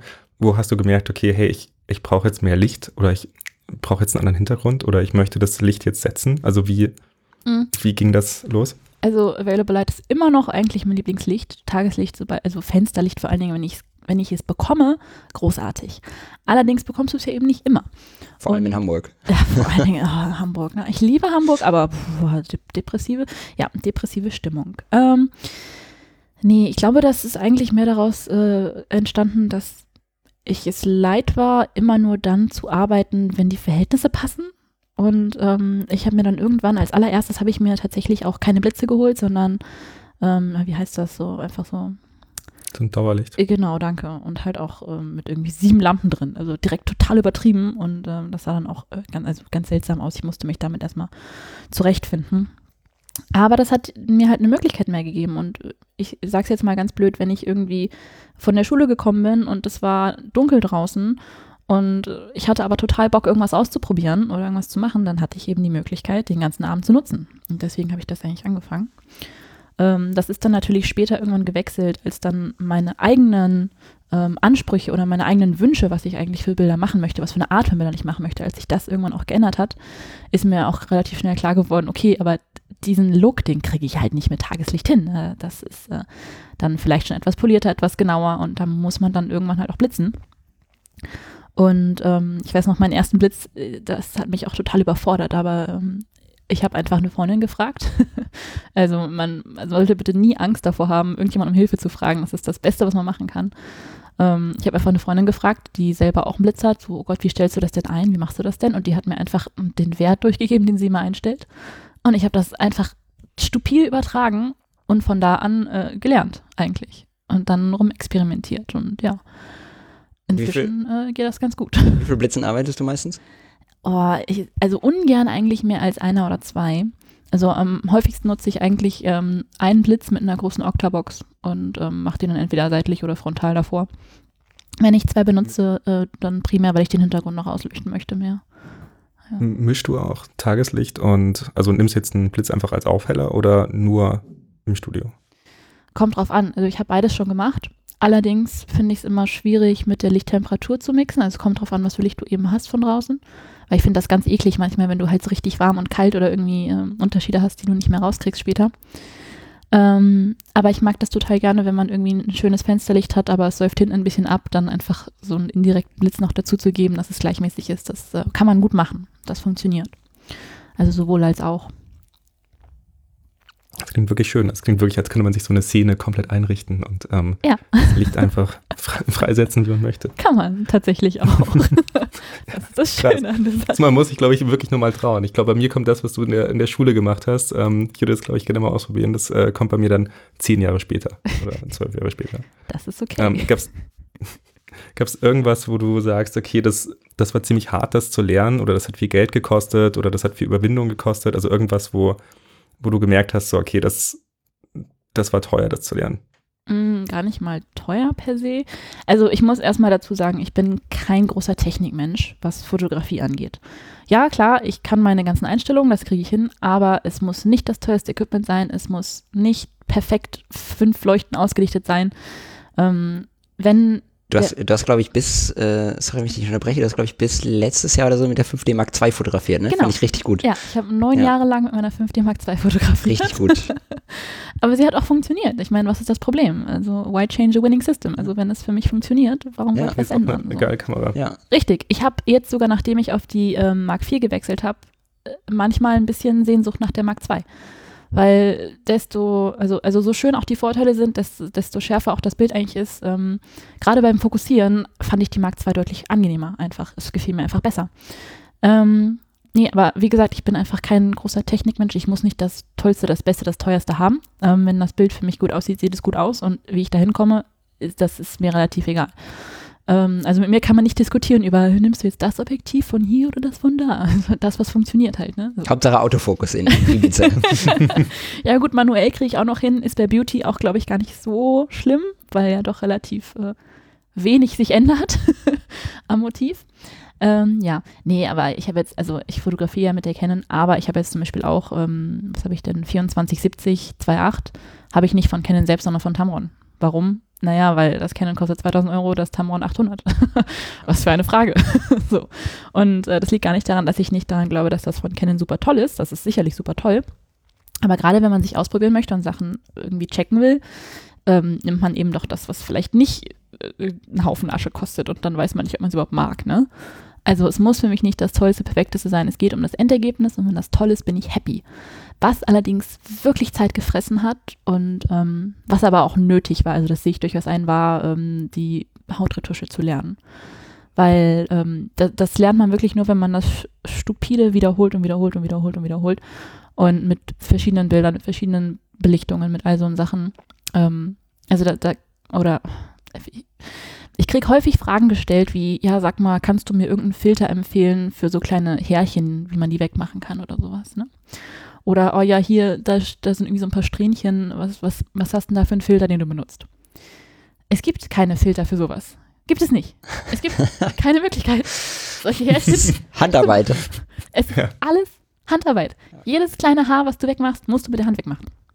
So klar kannst du Shortcuts nehmen, aber die Shortcuts werden sich immer auf die Qualität deines Endergebnisses auswirken. Immer. Also wenn du denkst, ja, aber das geht jetzt viel schneller, wenn ich hier einfach ein bisschen mit Farbe drüber male und das abdunkel und tralala. Ja, aber du verlierst Textur und es sieht halt nicht so äh, organisch aus, wie es aussehen könnte. Und das ist halt eine Sache, die hat mich sehr viel Zeit gekostet. Ähm, einfach, also auch heute, wenn ich für mich eine Beauty-Strecke schieße, sitze ich teilweise immer noch an jedem Bild äh, bis zu 90 Minuten tatsächlich. also ähm, anderthalb Stunden sind das schon. Und ähm, aber das, das ist für mich okay. Aber gerade zu Anfang kann man sich natürlich denken, dass das vielleicht etwas länger gedauert hat auch. Ne? Ähm, also das war vielleicht nicht geldintensiv, aber doch sehr zeitintensiv. aber, aber es ist sehr schön zu hören, wie viel Detailliebe da drin steckt und wie viel Detailversessenheit auch. Und ähm, ja, ich, ich, glaube, das ist halt was Wichtiges, dass man halt dann auch merkt, okay, hey, okay, ich, ich kann das halt gut und ähm, das, das ist das, worauf ich Wert lege bei einem guten Bild. Aber ich meine, das scheint ja auch funktioniert zu haben. Ne? Also du bist ja jetzt nicht nur als Fashion- und Beauty-Fotografin tätig, du hast ja selber gesagt, du retuschierst inzwischen auch Bilder für andere Leute. Also die Leute genau. buchen dich, weil du so viel oder so viel und so gute Retusche machst. Genau, ja, danke. Ja. das hast du schön gesagt. Ähm, ja, das, das, ist einerseits Fluch, andererseits Segen, dass man so detailverliebt ist, weil ähm, gerade bei der eigenen Arbeit hört man nicht so schnell auf dann. Also man macht weiter und weiter und weiter. Und manchmal muss man sich auch so ein bisschen an die Schulter fassen und sagen, hey, hey, hey, pass mal auf, du bist gerade bei 300 Prozent. Das sieht kein Schwein jemals. Also in der Form, wie du das Bild zeigst, wird niemand deine 300 Prozent Änderung sehen, ja. Also manchmal lohnt es sich auch einfach rauszuzoomen und zu sagen, wie sieht's aus? Ah ja, eigentlich ist es gut. Ähm, aber ja, ich retuschiere auch für andere, ja. Und das ist auch ganz schön, auch wenn auch ganz anders, weil ähm, du weißt ja nicht, mit welcher Intention die Bilder eigentlich gemacht wurden manchmal, weil du selber weißt ja, oh, das soll so aussehen. Und bei anderen ist es dann ganz spannend, eben zu sehen, was kann ich da noch rausholen. So. Was würdest du sagen, was ist ähm, das Besondere an deinen Bildern? Also kann man irgendwo deinen Stil festnageln oder sagen, okay, das Bild sieht von dir gemacht so aus und das ist äh, der Teil, den du dazu beiträgst oder den, den du da reinbringst? Mm, also also einerseits eine saubere Haut, die im besten Fall immer noch natürlich, also eine schöne natürliche Haut ist eigentlich eines meiner Markenzeichen, würde ich sagen. Und ähm, ein, ein, sauberes, helles Bild. Also ich mache viel hell, ich mache auch manchmal dunklere Sachen, aber halt einfach ein sanftes, helles Bild. Ja, schon. Ansonsten. Würde ich auch nicht schreiben. Hm, ja. so ungefähr. Wobei ich halt auch echt Lust hätte, andere Sachen auszuprobieren. Aber letzten Endes ist es dann, wenn ich was für mich mache, doch immer wieder so diese eigene ähm, Ästhetik, die man irgendwie auch durchbringen will. Und dann ist doch wieder immer was ähnliches. Wie, wie ist denn so dieser, diese Verteilung? Würdest du sagen, du machst eher deutlich mehr Auftragsarbeiten oder eher mehr freie Sachen, die du dann hinterher versuchst, irgendwo zu veröffentlichen oder eine Veröffentlichung zu kriegen? Versuchst du überhaupt eine Veröffentlichung zu kriegen mit freien Strecken? Keine Ahnung. Ähm, also aktuell ist es leider eher so, dass ich nicht so viel dazu komme, freie Sachen zu machen. Ich habe, glaube ich, dieses Jahr nur vier, fünf Mal was für mich geschossen. Mm, und ich versuche auch gar nicht mehr, das veröffentlicht zu bekommen, weil ähm, wenn du eine Veröffentlichung haben möchtest, gerade bei einem Magazin, geht vieles nur über Styling. Und das heißt, du brauchst ein Pull-Letter von einem Magazin, dass du Klamotten leihen darfst oder irgendwas. Und ähm, das ist mir alles so ein Druck und so ein Stress. Und ähm, im Endeffekt, wenn, also ich habe das für mich, ich habe es häufiger gemacht früher, dass ich ähm, an Online für Online-Magazine oder was äh, geschossen habe oder an die gegeben habe. Habe aber für mich festgestellt, dass es befriedigender ist, wenn ich Bilder nach meinen eigenen Regeln mache und nach meinem eigenen Empfinden mache. Und ähm, wenn die dann am Ende nicht in einem Magazin sind, ist das auch okay. Wenn die aber dafür so aussehen, wie ich es gerne hätte, dann ist mir das völlig ausreichend. Und meistens können alle anderen auch damit was anfangen. Also das Model kann damit was anfangen, der Make-up-Artist kann damit was anfangen. Und ähm, das nimmt ein bisschen diesen Druck weg, diesen Stress weg, den man hat, zwecks Planung. Und letzten Endes bist du auch nicht darauf angewiesen, irgendwelche Sachen zu fotografieren, die du eigentlich vielleicht gar nicht fotografieren möchtest. Also vielleicht hast du dann halt auch nicht einen Pulli, wo du denkst, boah, der ist ganz schön hässlich. Aber der muss ja sein, weil ich will ja in das Magazin. Und ich glaube, es ist, ähm, ich glaube, es ist viel besser für dich als Künstler, wenn du deine Schiene fährst, als wenn du auf, auf Verderben und irgendwie versuchst, irgendwie dich anzupassen, nur um dann irgendwo vorgestellt zu werden. Also ich glaube, es ist einfach wenn, wenn jemand auf dich aufmerksam wird wegen deiner Arbeiten, finde ich es besser, als wenn du versuchst, dich reinzudrücken, wo in den Stil von jemand anderem. Mhm. Ja. Wie ist denn das? Ähm, wenn du jetzt Fashion und Beauty Zeugs machst, ich habe keine Ahnung, aber wirst du dann hauptsächlich von Modelagenturen gebucht und bezahlt oder wirst du von Werbeagenturen gebucht und bezahlt, die dich irgendwie für irgendeine gewisse Strecke oder für irgendeine Kampagne buchen wollen oder wer ist dein eigentlicher Auftraggeber? Mhm. Also gerade bei Beauty, ähm, es gibt in Deutschland gar nicht so krass viele Beauty-Kunden. Also was ich bislang gemacht habe, ist primär ähm, Setcard-Shoots eben, entweder vom Model selbst oder von Modelagenturen bezahlt. Oder ähm, habe zum Beispiel mal vor zwei Jahren habe ich mal für so einen mobilen Hair- Make-up-Service was gemacht. Also es war auch einfach ein Konzept, wo Hair- Make-up-Artists nach Hause gebucht werden können. Und da hat man dann mal irgendwie so einen Haufen Looks geschossen. Einfach, man kann diesen Look buchen, man kann diesen Look buchen, also gerade sowas. Oder ähm, Magazine geben tatsächlich auch noch Geld aus. Ähm, also ich hatte auch mal eine Strecke in der Cosmopolitan in der deutschen. Das war auch bezahlt, wobei das aber im Nachhinein bezahlt war. Und das Schöne daran war, dass ich nicht extra dafür geschossen hatte. Und das hat mich sehr gefreut. Also, dass trotzdem irgendwie die Resonanz da ist, das würde gut zu uns passen. Auch wenn das gar nicht spezifisch für uns gemacht war. So. Ähm, allerdings ähm, ist leider Print ja irgendwie auch immer noch auf dem absteigenden Ast, ähm, wird immer weniger. Und ich glaube, dass ganz viel Budget auch einfach nicht mehr ähm, dafür ausgegeben wird, für solche Sachen. Also ich sehe das sehr häufig, dass äh, Magazine Stockfotos kaufen oder solche Sachen, solche Seiten wie Unsplash und Co. benutzen, die auch alle ihre Berechtigung haben, die ich gut und wichtig finde. Aber es ist natürlich immer ein bisschen schade, dass äh, Kunst dann verloren geht, die eben nicht in Auftrag gegeben wird. So. Ja. Ja. Wie ist es mit dir bei der Selbstständigkeit? Also du bist ja selbstständig und Freelance. Ähm, was bedeutet das für dich, ähm, selbstständig zu sein? Und gibt es irgendwelche Hürden, wo du sagen würdest, okay, hey, das ähm, nervt mich daran, das würde ich gerne anders machen oder das ist das, vor dem ich auch einfach manchmal ähm, nicht unbedingt die Augen verschließe, aber dem ich so ein bisschen aus dem Weg gehe? Ja, zu allem ja. also, ja, ich arbeite selbstständig. Ähm, das ist alles schön und gut, weil ich kann bis elf schlafen, wenn ich will. Das ist aber auch nicht schön und gut, weil dann habe ich bis elf geschlafen und nicht gearbeitet. Also ist, ähm, manchmal ist es ganz schön zu wissen, ich kann mir meinen Tag so legen, wie ich möchte. Ich kann dann arbeiten, wann es mir passt. Andererseits ist es manchmal auch ziemlich gruselig, wenn du irgendwie eine Woche nicht arbeitest, weil irgendwann dann der Gedanke kommt, ja, was mache ich eigentlich jetzt hier? Hm. Und dann kannst du noch so viel äh, Netflix gucken und denken, boah, cool, ich kann jetzt meinen Tag verdaddeln. Irgendwann hast du keine Lust mehr, deinen Tag zu verdaddeln. Irgendwann würdest du gerne arbeiten. Oder kein Geld mehr. Genau, oder kein Geld mehr, richtig. Ähm, also gerade was äh, das Thema Steuern und ähm, Regeln angeht, ähm, da, das ist alles nicht so mein Lieblingsthema. Ähm, aber ich habe das relativ easy gelöst und habe einfach eine ganz tolle Steuerberaterin, die ich auch jederzeit anrufen kann, wenn ich irgendeine Frage habe. Und das ist meistens auch alles sehr, sehr schnell geklärt.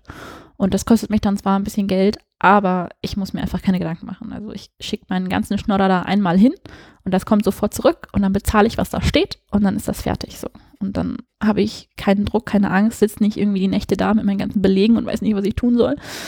Und damit ist das gegessen für mich. Also das ist eine Sache, die ich mir selber praktisch sozusagen dann äh, gönne, diesen Stress nicht zu haben. Ähm, ja, ansonsten ist Selbstständigkeit ähm, Fluch und Segen, weil eben du äh, immer wenn immer wenn ich jemandem sage, ja, ich bin äh, Fotografin, dann sagen wir, wow, wow, toll, das ist ja total großartig. Du reist von einer Metropole in die ja. andere, verdienst einen Haufen Geld. Genau. Also hast nur hübsche, schöne Menschen. Hast nur hübsche Freunde, genau. Richtig.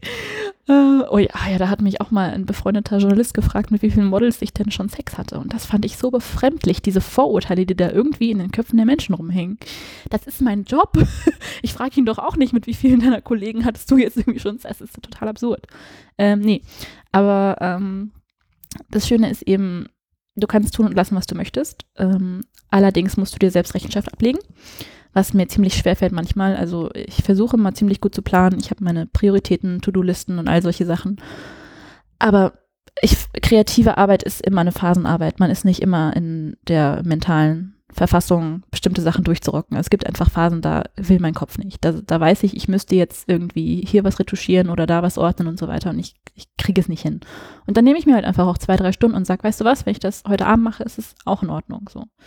Allerdings muss es eben gemacht werden. Ich kenne dich ein bisschen privat. Ich weiß auch, dass du dann gerne mal irgendwie eine Nachtschicht bis 3, 4 Uhr nachts einlegst und äh, man so sich wundert, ah, Caro ist noch online, sie arbeitet wohl. Es äh, kommt auch häufiger vor, dass du die ganze Nacht dann genau, das doch kommt, noch vorm Rechner sitzt. Das kommt hin und wieder mal vor. Ja. Aber dafür kannst du bis elf schlafen, das hat auch Vorteile. Genau, und das Ding ist, ich lasse mich da so ein bisschen vom Flow leiten, dieser vielseits bekannte Flow. äh, wenn ich im Flow bin und ich merke, ich komme super vorwärts gerade und es macht Laune und ich bin nicht müde, dann bleibe ich drin, solange ich kann. Und wenn es halt zwei Uhr nachts ist, dann ist das halt so, dann ist es zwei Uhr nachts, aber dann kriege ich meinen ganzen Scheiß auch erledigt. So. Ähm, ja, nee, und die Leute haben natürlich immer die größten Vorstellungen vom eigenen Job. Und ich sage immer ganz gerne, ja, ich bin selbstständig. Ich habe den Vorteil, dass ich einen Job ausübe, den ich sehr gerne mag, mit dem, also mit dem, für den ich sehr viel Leidenschaft habe. Aber es ist trotzdem auch ein ganz normaler Job. Es ist nicht jeden Tag Leidenschaft und toll. Es, es gibt Tage, an denen denkst du, boah, ich habe schon einen echt coolen Job. Und dann ist es aber auch wie jeder andere Job einfach ein Job manchmal. Und, und dann kommen die Polars ja. wieder. Und dann muss man acht, acht Polars hintereinander schießen. Ja, genau. Und dann ist es halt einfach ein Job und du hast ihn genauso wie alle anderen ihren Job manchmal hassen. Das ist halt, das ist nichts anderes. Hast du dasselbe, ähm, also ich hatte, als ich selbstständig war, hatte ich ja den großen Vorteil, dass ich irgendwie Hochzeiten fotografiert habe. Hochzeiten werden immer relativ frühzeitig gebucht. Mhm. Das heißt, du kannst im Vorfeld ungefähr planen, so also ab Sommer kannst du ungefähr planen, wie dein nächstes Jahr aussieht. Ähm, ich vermute, dass diese ganze Fashion- und Beauty-Branche extrem schnelllebig ist und das natürlich nicht ein Jahr im Voraus gebucht wird oder geplant wird. Ähm, ich weiß ja nicht, ob die Agenturen dir irgendwas zugesagt haben, dass sie fest mit dir zusammenarbeiten oder dass du dich darauf verlassen kannst, dass du nächstes Jahr wieder gebucht wirst.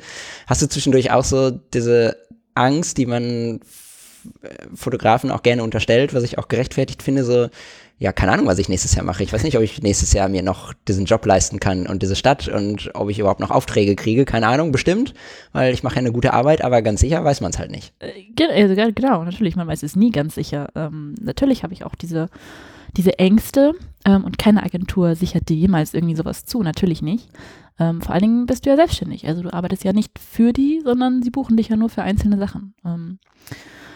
Äh, es kann, es ist schon häufiger passiert, dass ich irgendwie einen Monat von der Agentur voll häufig gebucht wurde und dann irgendwie zwei Monate darauf gar nicht. Es gibt es, ja. Ähm, von daher ist es gar nicht verkehrt, wenn man, ich sag mal, so ein bisschen mehrere äh, Eisen im Feuer hat und eben nicht nur die eine Sache macht, sondern vielleicht noch zwei, drei mehr macht.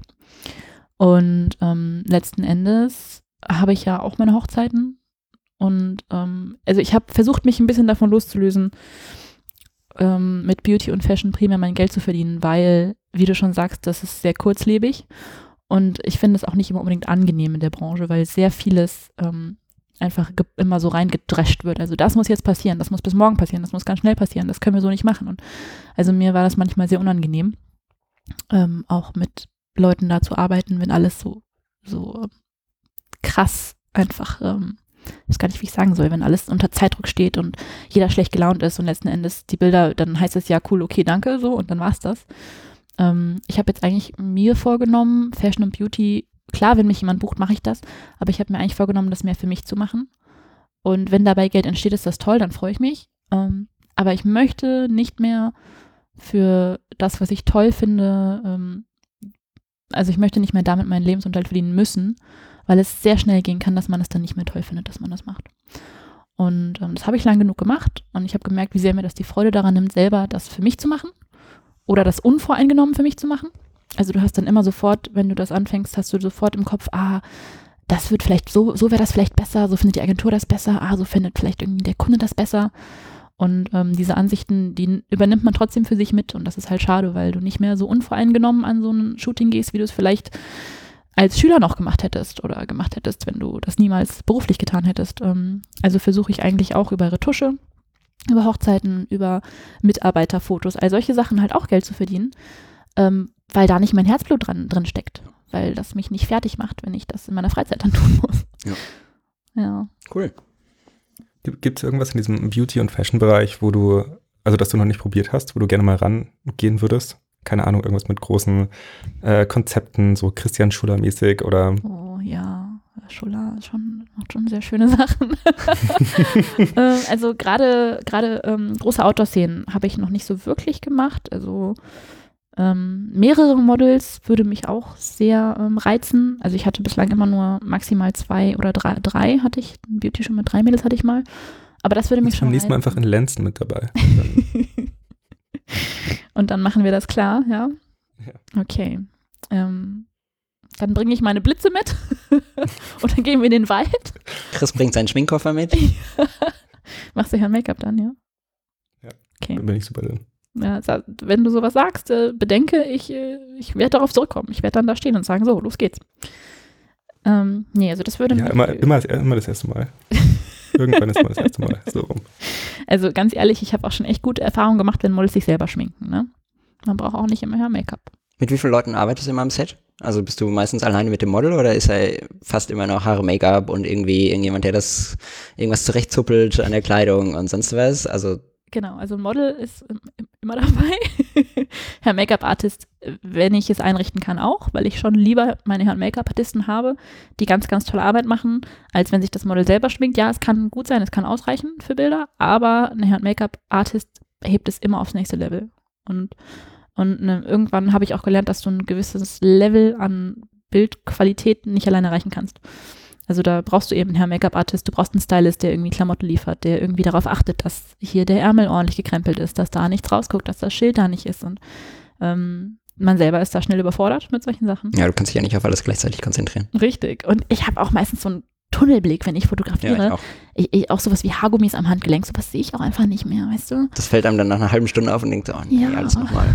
Richtig. Oder, oder, die Sonnenbrille beim Gruppenfoto. oder die Sonnenbrille. Oder das, das Handy in der, in der Stoffhose von dem Bräutigam ist auch ein beliebter Fehler. Oh ja. Oh ja, ja. Fürchter, fürchterlich. Ja. Richtig. Nee, also das ist schon ähm, immer noch ein paar Leute dabei. Aber trotzdem mag ich es eigentlich lieber immer mit kleineren Gruppen. Also immer ein bisschen intimer. Hast du dann, äh, sorry Chris, mach du erst? Alles gut, du, du bist. Okay. Äh, hast du dann, wenn du, wenn du ein Shooting machst, hast du dann immer irgendwie ein festes Konzept im Kopf oder lässt du das auch einfach mal auf dich zukommen. Also, ne, weil wenn ich Porträts mache, ich treffe mich mit irgendeiner Person, ich weiß ungefähr, was ich machen möchte, aber eigentlich ziehe ich dann so ein bisschen durch die Stadt oder um die Häuser oder durch die Natur und überlege mir so, oh, hier könnte man das und das machen, oh, und hier machen wir das und das. Ähm, das wird dann immer sehr schnell, sehr spontan. Ich vermute, dass das bei dir ein bisschen schwieriger ist. Ähm, hast du, bringst du dann immer irgendwie ein großes Moodboard mit oder wie sieht so ein Shooting generell aus und wie gehst du daran? Ähm, mal so, mal so also ich hatte schon Beauty-Shoots, die ich für mich selber geplant habe, wo ich wirklich Zeichnungen gemacht habe im Vorfeld von den Motiven, die ich umsetzen möchte. Also wo ich wirklich auch fast genau das, was ich gezeichnet habe, fotografiert habe. Allerdings, ähm, gerade wenn es solche Sachen wie Setcard-Shoots sind, für die ich ja auch bezahlt werde, dann kommt eben ein Model, bringt die ganzen eigenen Klamotten mit und gerade dann plane ich nicht. Weil ich weiß ungefähr, wie das Model aussieht, aber ich habe keine Ahnung, was für Klamotten die jetzt anschleppt. Das weiß ich nicht, ja. Und ähm, dann mache ich das eigentlich immer spontan so. Dann kommen die rein, wir, wir gucken uns an, was sie alles dabei haben. Und dann quatsche ich mich ein bisschen mit dem Herrn Make-up-Artisten ab und dann gucken wir, okay, wie machen wir die Haare, was machen wir für Make-up und was kann man dazu anziehen. Und das entsteht schon immer so ein bisschen aus dem Moment heraus. Also gerade bei Fashion auf jeden Fall. Ähm, bei Beauty allerdings geht das nicht. Da kannst du nicht einfach sagen, wir, machen, wir schmieren jetzt mal irgendwas drauf und gucken, was passiert. Da müsstest du schon ein relativ klares Konzept haben, vor allen Dingen, weil Haut ähm, ja nur bedingt belastbar ist. Also du kannst nicht ständig wieder abschminken und abschminken und die Haut sieht gut aus.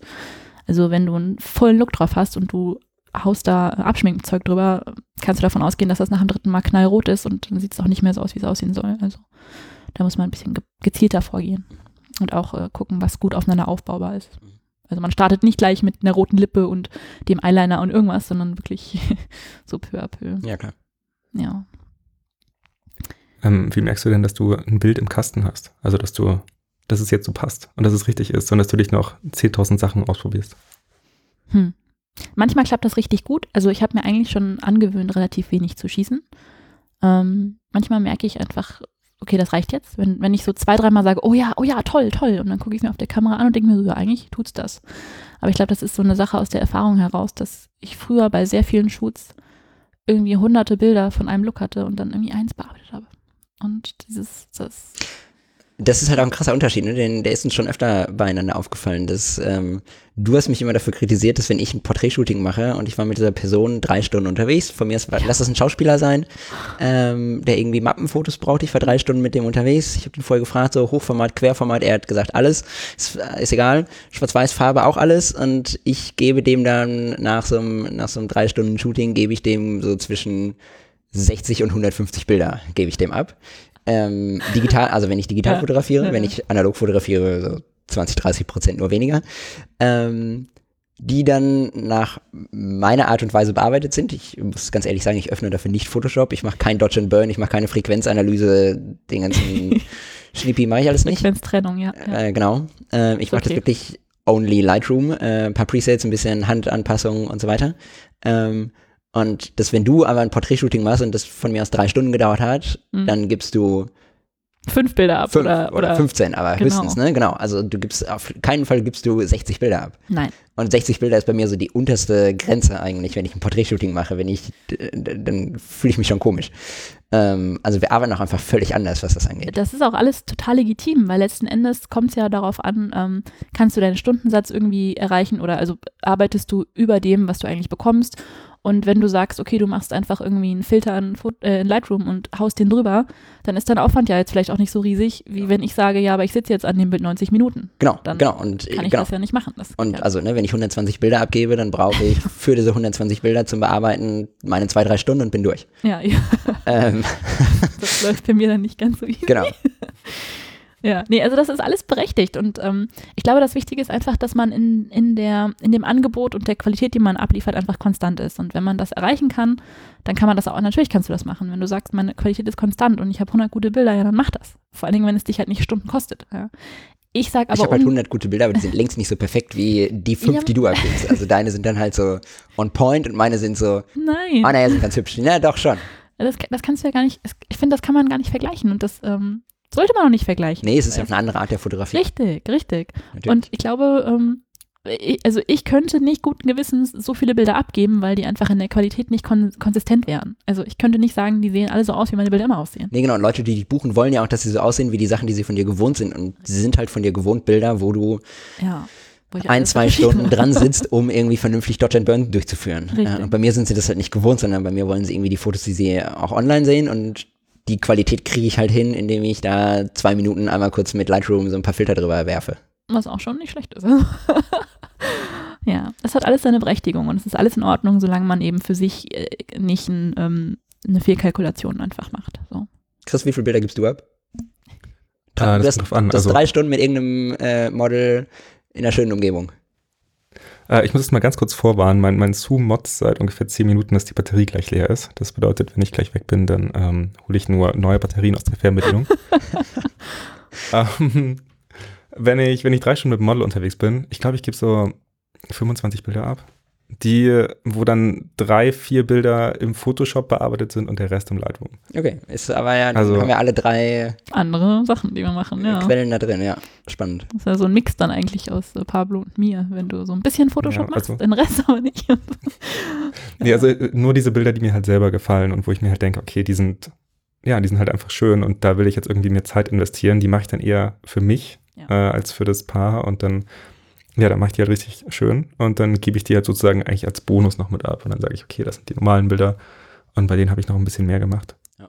Das finde ich cool und ich finde, das sollte man sich auch immer beibehalten, auch an sich selbst zu denken bei Shoots. Auch wenn es Auftragsshoots sind. Auch wenn ich eine Setcard schieße von einem Model, wo ich jetzt nicht dachte, dass ich das in ein Buch packen würde. Vielleicht ist da ein Shot dabei, wo ich sage, boah, das ist toll. Und vielleicht sucht jetzt das Model, das sucht sich 100% nicht dieses eine Bild aus, was ich toll finde. Weil das hatten wir schon. Ne? Also ich ja, klar, das Model denkt, ah, da bin ich viel schöner, hm, da sehe ich viel schlanker aus. Und du hast aber in das andere viel mehr Zeit gesteckt. Ja, ja, genau. Deswegen denke ich mir jedes Mal, weißt du was, wenn ich das Bild geil finde, dann mache ich das für mich und dann nutze ich das für mich und dann kriegt das Model das eben trotzdem, aber ich reduziere mich nicht darauf und sage, ja, das ist ja nur fürs Model, nö, so. Sondern ich schaue trotzdem noch bei jedem Shoot, ist da was Taugliches für mich dabei, so. Ne? Auch wenn es extra Arbeit bedeutet, aber es ist ja für mich die Arbeit, also man muss in sich selbst auch investieren. Ja. Zum, zum Thema Model, ich habe ähm, vorhin bei Pablo in den Notizen schon eine Frage gesehen, die ich jetzt äh, ganz heimlich kapern muss. Boah, ist das und, äh, Teilt ihr eure Notizen? ja, wir, so, natürlich. Ja, wir teilen unsere Notizen wir sind, wir sind, vorbereitet und teilen uns unsere Notizen, natürlich. Und er hijackt jetzt einfach meine Frage. Ja, okay. nur, nur Batterien haben wir nicht. Ähm, nein, aber arbeitest du lieber mit, also mit welchen Leuten arbeitest du gerne zusammen? Ähm, weil ähm, mit, mit jungen Models, also ja, junge Models, ältere Models, ähm, mit welchen Leuten macht es, dir, macht es dir am meisten Spaß? Mit Leuten, die auch viel Erfahrung haben und dadurch auch irgendwie mehr erwarten oder das halt auch in weniger Zeit machen oder mit Leuten, die eher unerfahren sind und die man noch so ein bisschen formen kann? Oder mit ganz anderen Leuten. mit, mit, Aliens. ähm, nein, das kann man überhaupt nicht pauschalisieren, so gar nicht. Ähm, also für mich ist ein gutes Model ein Model, was unvoreingenommen post, was vielleicht schon weiß, wie es gut aussieht, aber was nicht nur dieselben drei Posen macht immer, sondern was offen ist. Also wenn ich sage, sei mal so und so, was dann auch einfach Sachen anbietet, was vielleicht ein bisschen verrückt ist, was gar nicht unbedingt immer, wie, wie gesagt, nicht die gleichen drei Kameragesichter sind. Aber ist das, ist das einfacher bei, also ist das einfacher bei professionelleren oder, weil ich habe den Eindruck, oder die, die Erfahrung gesammelt, dass je frischer die Models sind, desto unvoreingenommener sind sie. Ich will zum Beispiel immer ein Lachen von den Leuten und ich kriege das nicht, wenn das ein professionelles Model ist. Keine Chance. Also wie gesagt, kann, man kann es nicht pauschalisieren. Ich hatte schon ganz tolle New Faces, die irgendwie ihr erstes Shoot hatten und die hatten ein super Körpergefühl und haben einfach frei gepostet und hatten keinerlei Skrupel, irgendwas zu tun. Ich hatte aber auch schon New Faces, die hatten gar kein Körpergefühl und auch vom Posing her, dass da, ich finde, man sieht Leuten sehr schnell an, wenn sie unsicher sind im Blick. Das siehst du. Also wenn du in die Augen guckst, siehst du Unsicherheit. Und das habe ich auch sehr häufig gehabt. Und dann gibt es aber auch Models, die machen den Job schon zehn Jahre. Und da gibt es solche, ähm, die haben ihre zehn Kameraposen, die funktionieren immer, die sind gut. Aber es gibt trotzdem auch noch welche, die frei sind, die einfach Bock drauf haben, was auszuprobieren, sich mal wieder ein bisschen irgendwie was Cooles einfallen zu lassen. Also das ist sowohl als auch. Ich glaube, das ist eine Einstellungssache und gar nicht irgendwie an irgendwelchen Merkmalen festzumachen. Weißt du, wie ich meine? So? Ja. Also. Wie, wie ist denn das eigentlich? Also jetzt keine freien Projekte, wenn du Auftragssachen shootest, ähm, darfst du dir das Model auch aussuchen oder wird dir vorgesetzt, du hast diese Strecke mit dieser Person zu schießen? Sowohl als auch. Also es gibt Sachen, ähm, ich hatte zum Beispiel so Magazinstrecken, da hat immer der Kunde entschieden. Ich hatte aber auch ähm, Arbeiten im Make-up, äh, Beauty-Bereich, ähm, wo wir uns das selber aussuchen durften. Nur du musst halt immer abchecken mit dem Kunden, aber meistens ist das völlig okay. Ist natürlich nicht so cool, wenn du nicht aussuchen darfst, ähm, weil wenn du eben schon weißt, dass du den ganzen Tag mit einem Model schießen wirst, was du vielleicht gar nicht spannend findest, ist natürlich wieder so ein bisschen, ja, aber dann wiederum ist es halt ein Job und du wirst dafür bezahlt. Also es ist halt ein Job wie jeder andere auch, ne? Du kriegst dein Geld, musst deine Leistung abliefern. Hast, hast du irgendwas, wo du, du kriegst ja dann die Setcards von den Models zugeschickt und die Polars und sonst was? Ja. Hast du irgendwas, wo du drauf achtest, wo du sagst, boah, ich glaube, die hat ein ganz gutes Körpergefühl und ich glaube, die kommt so aus sich heraus oder ich glaube, der äh, kriegt es irgendwie besonders gut hin mit dem und dem Konzept. Also hast du irgendwas, worauf du achtest oder ähm, ist es wirklich nur intuitiv?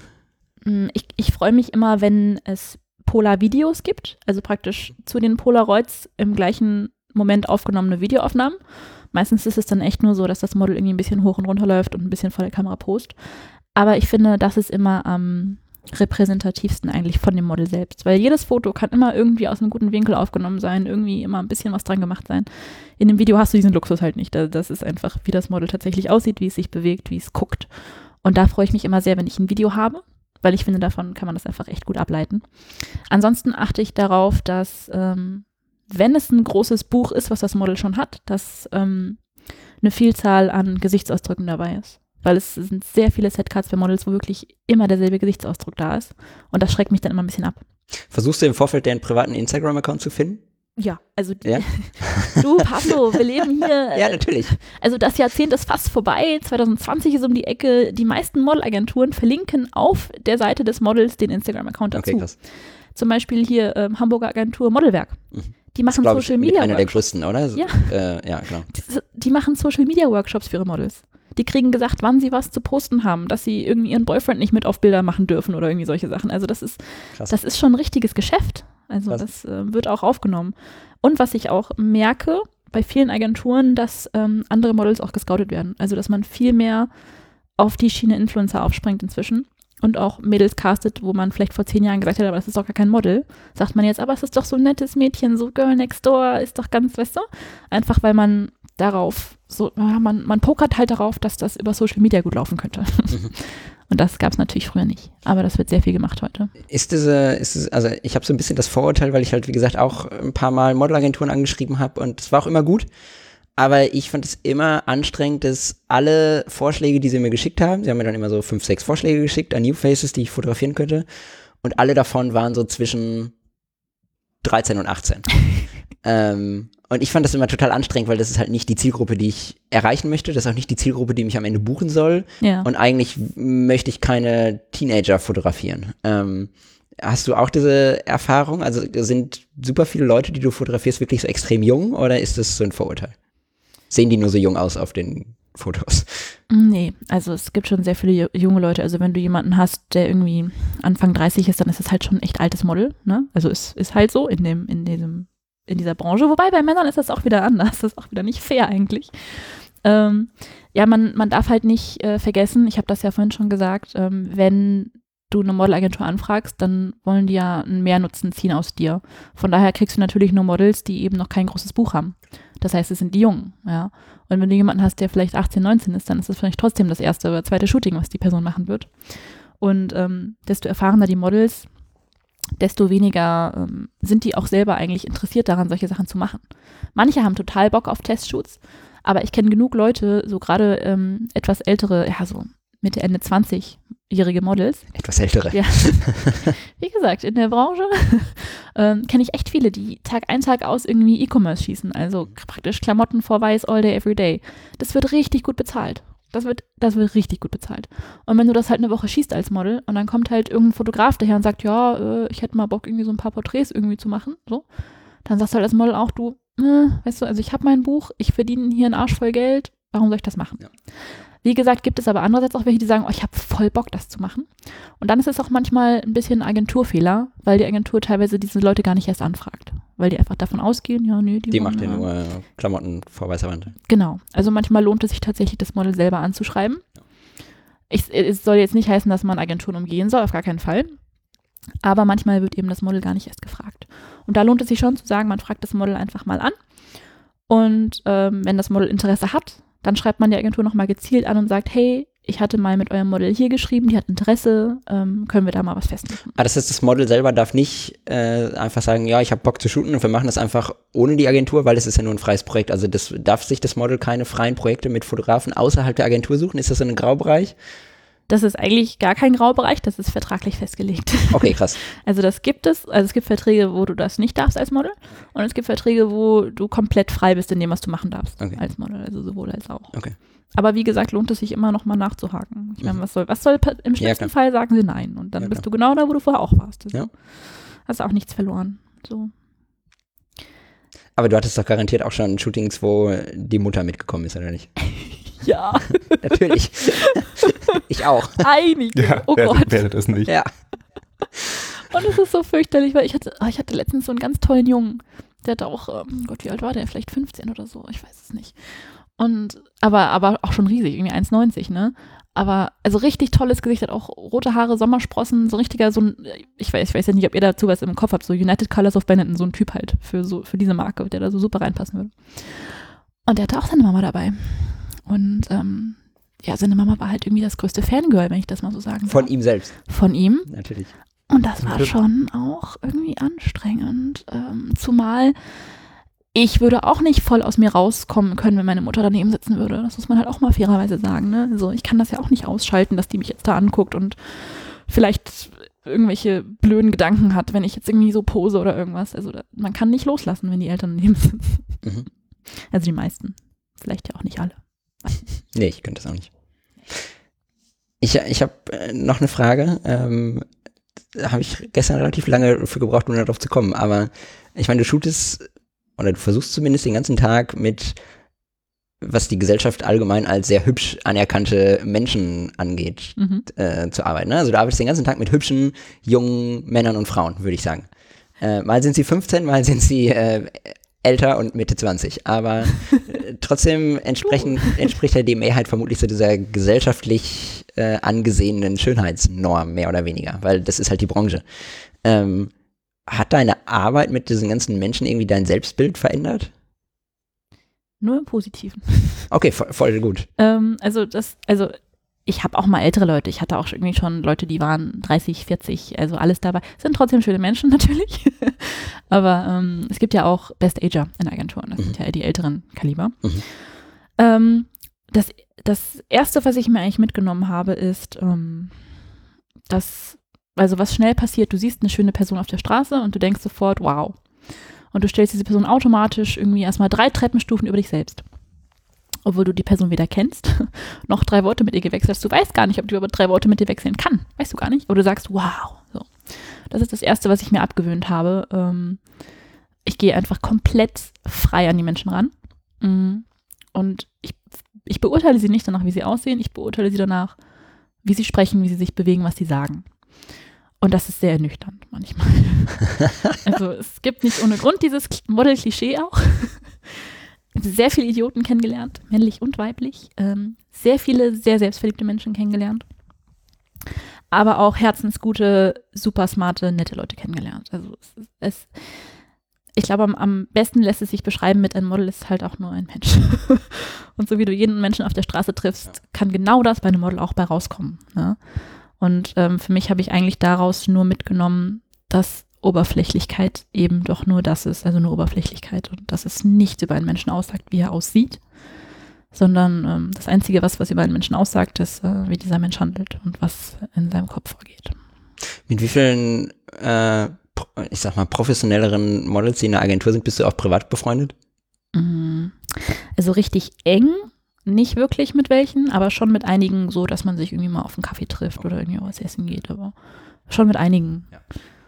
Ähm, aber das ist für den, für die Menge an Models, mit denen ich gearbeitet habe, doch dann wirklich auch nur ein kleiner Bruchteil. Okay. Ja. Aber es, äh, wie gesagt, das ist halt einfach auch nur ein ganz normaler Mensch. Das Model. Mhm. Ja, klar. Ja. Und ja, ich hatte auch, ich hatte schon die verrückt, ich kann dir die verrücktesten Geschichten erzählen, also wirklich so menschliche Abgründe auch, ne? Und das denkst du halt nicht. Du siehst diese Person und denkst, oh, die ist ja voll süß, oh, die ist ja so hübsch und dann kommen da Sachen raus aus dem Mund, das glaubst du nicht. Und ja, deswegen, äh, eigentlich habe ich eine, inzwischen eine ganz gesunde Selbstwahrnehmung und auch ähm, fühle mich eigentlich auch ganz wohl. Also ich kann das gut differenzieren. ich hätte noch eine Frage, die das Ganze vielleicht auch so ein bisschen ähm, abrundet. Und zwar, kannst du das für immer machen? Oder siehst du da irgendwann noch eine andere Karriere für dich am Horizont? Ähm, ich habe schon häufiger darüber nachgedacht, ähm, irgendwas anderes beruflich zu machen, um mein Geld zu verdienen, um halt diesen Spaß an der Sache zu behalten. Ähm, äh, aber es gibt nichts, was mir da Freude bringen würde, glaube ich, oder wo ich sagen würde, das wäre das Ding, was mich super ausfüllen würde. Ähm, und zumal ich jetzt auch irgendwo so ein Level erreicht habe, wo es das klingt jetzt echt super faul, ne? Aber man hat ja irgendwo so ein Level erreicht, wo man auch einen gewissen Stundenlohn hat, ne? Und wenn ich halt jetzt darüber nachdenke, dass ich in irgendeinen anderen Job gehen würde, müsste ich halt, da kann ich natürlich nicht mehr mit dem Stundenlohn rechnen, den ich jetzt habe. Und das heißt, ich müsste ja viel mehr arbeiten für viel weniger Geld. Von daher habe ich Und, und du könntest nicht mehr um elf aufstehen. Richtig, also das sind eigentlich ziemlich viele Negative. Ähm, allerdings könnte ich mir noch vorstellen, ähm, meine Familie ist komplett selbstständig, also alle sind selbstständig. Und ähm, da könnte ich mir noch vorstellen, vielleicht einfach bei denen mit einzusteigen. Das ist wieder was komplett anderes. Das ist ähm, im Immobilienbereich. Und ähm, weil ich eben wüsste, für wen ich arbeite und ich hätte eben die Motivation, gut zu arbeiten. Ähm, und das könnte ich mir noch vorstellen.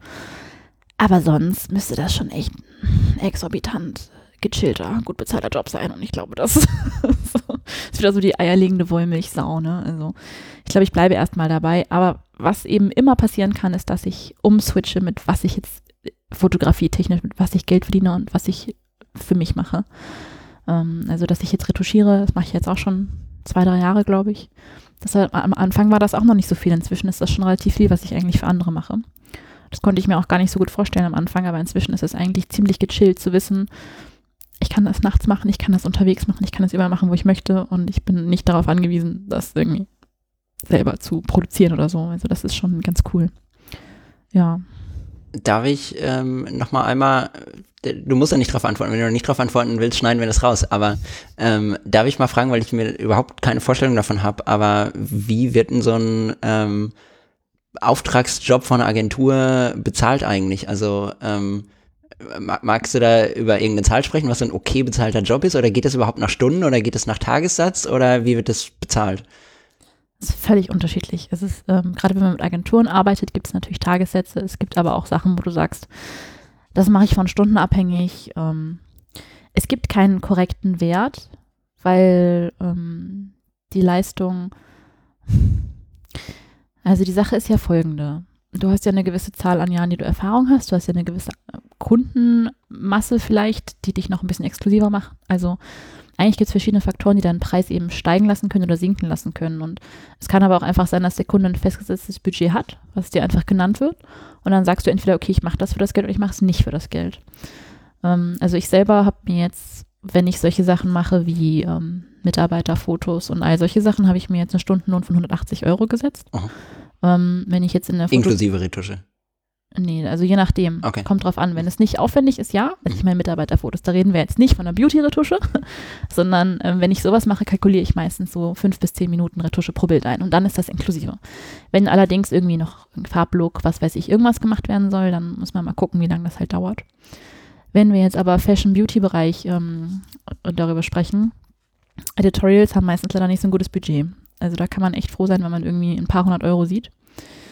Ähm, Allerdings ähm, ist realistisch bei E-Com-Jobs, bei all solchen Sachen ist durchaus ein Tagessatz von irgendwie 1,5 realistisch. Mhm. Also das kann man so veranschlagen.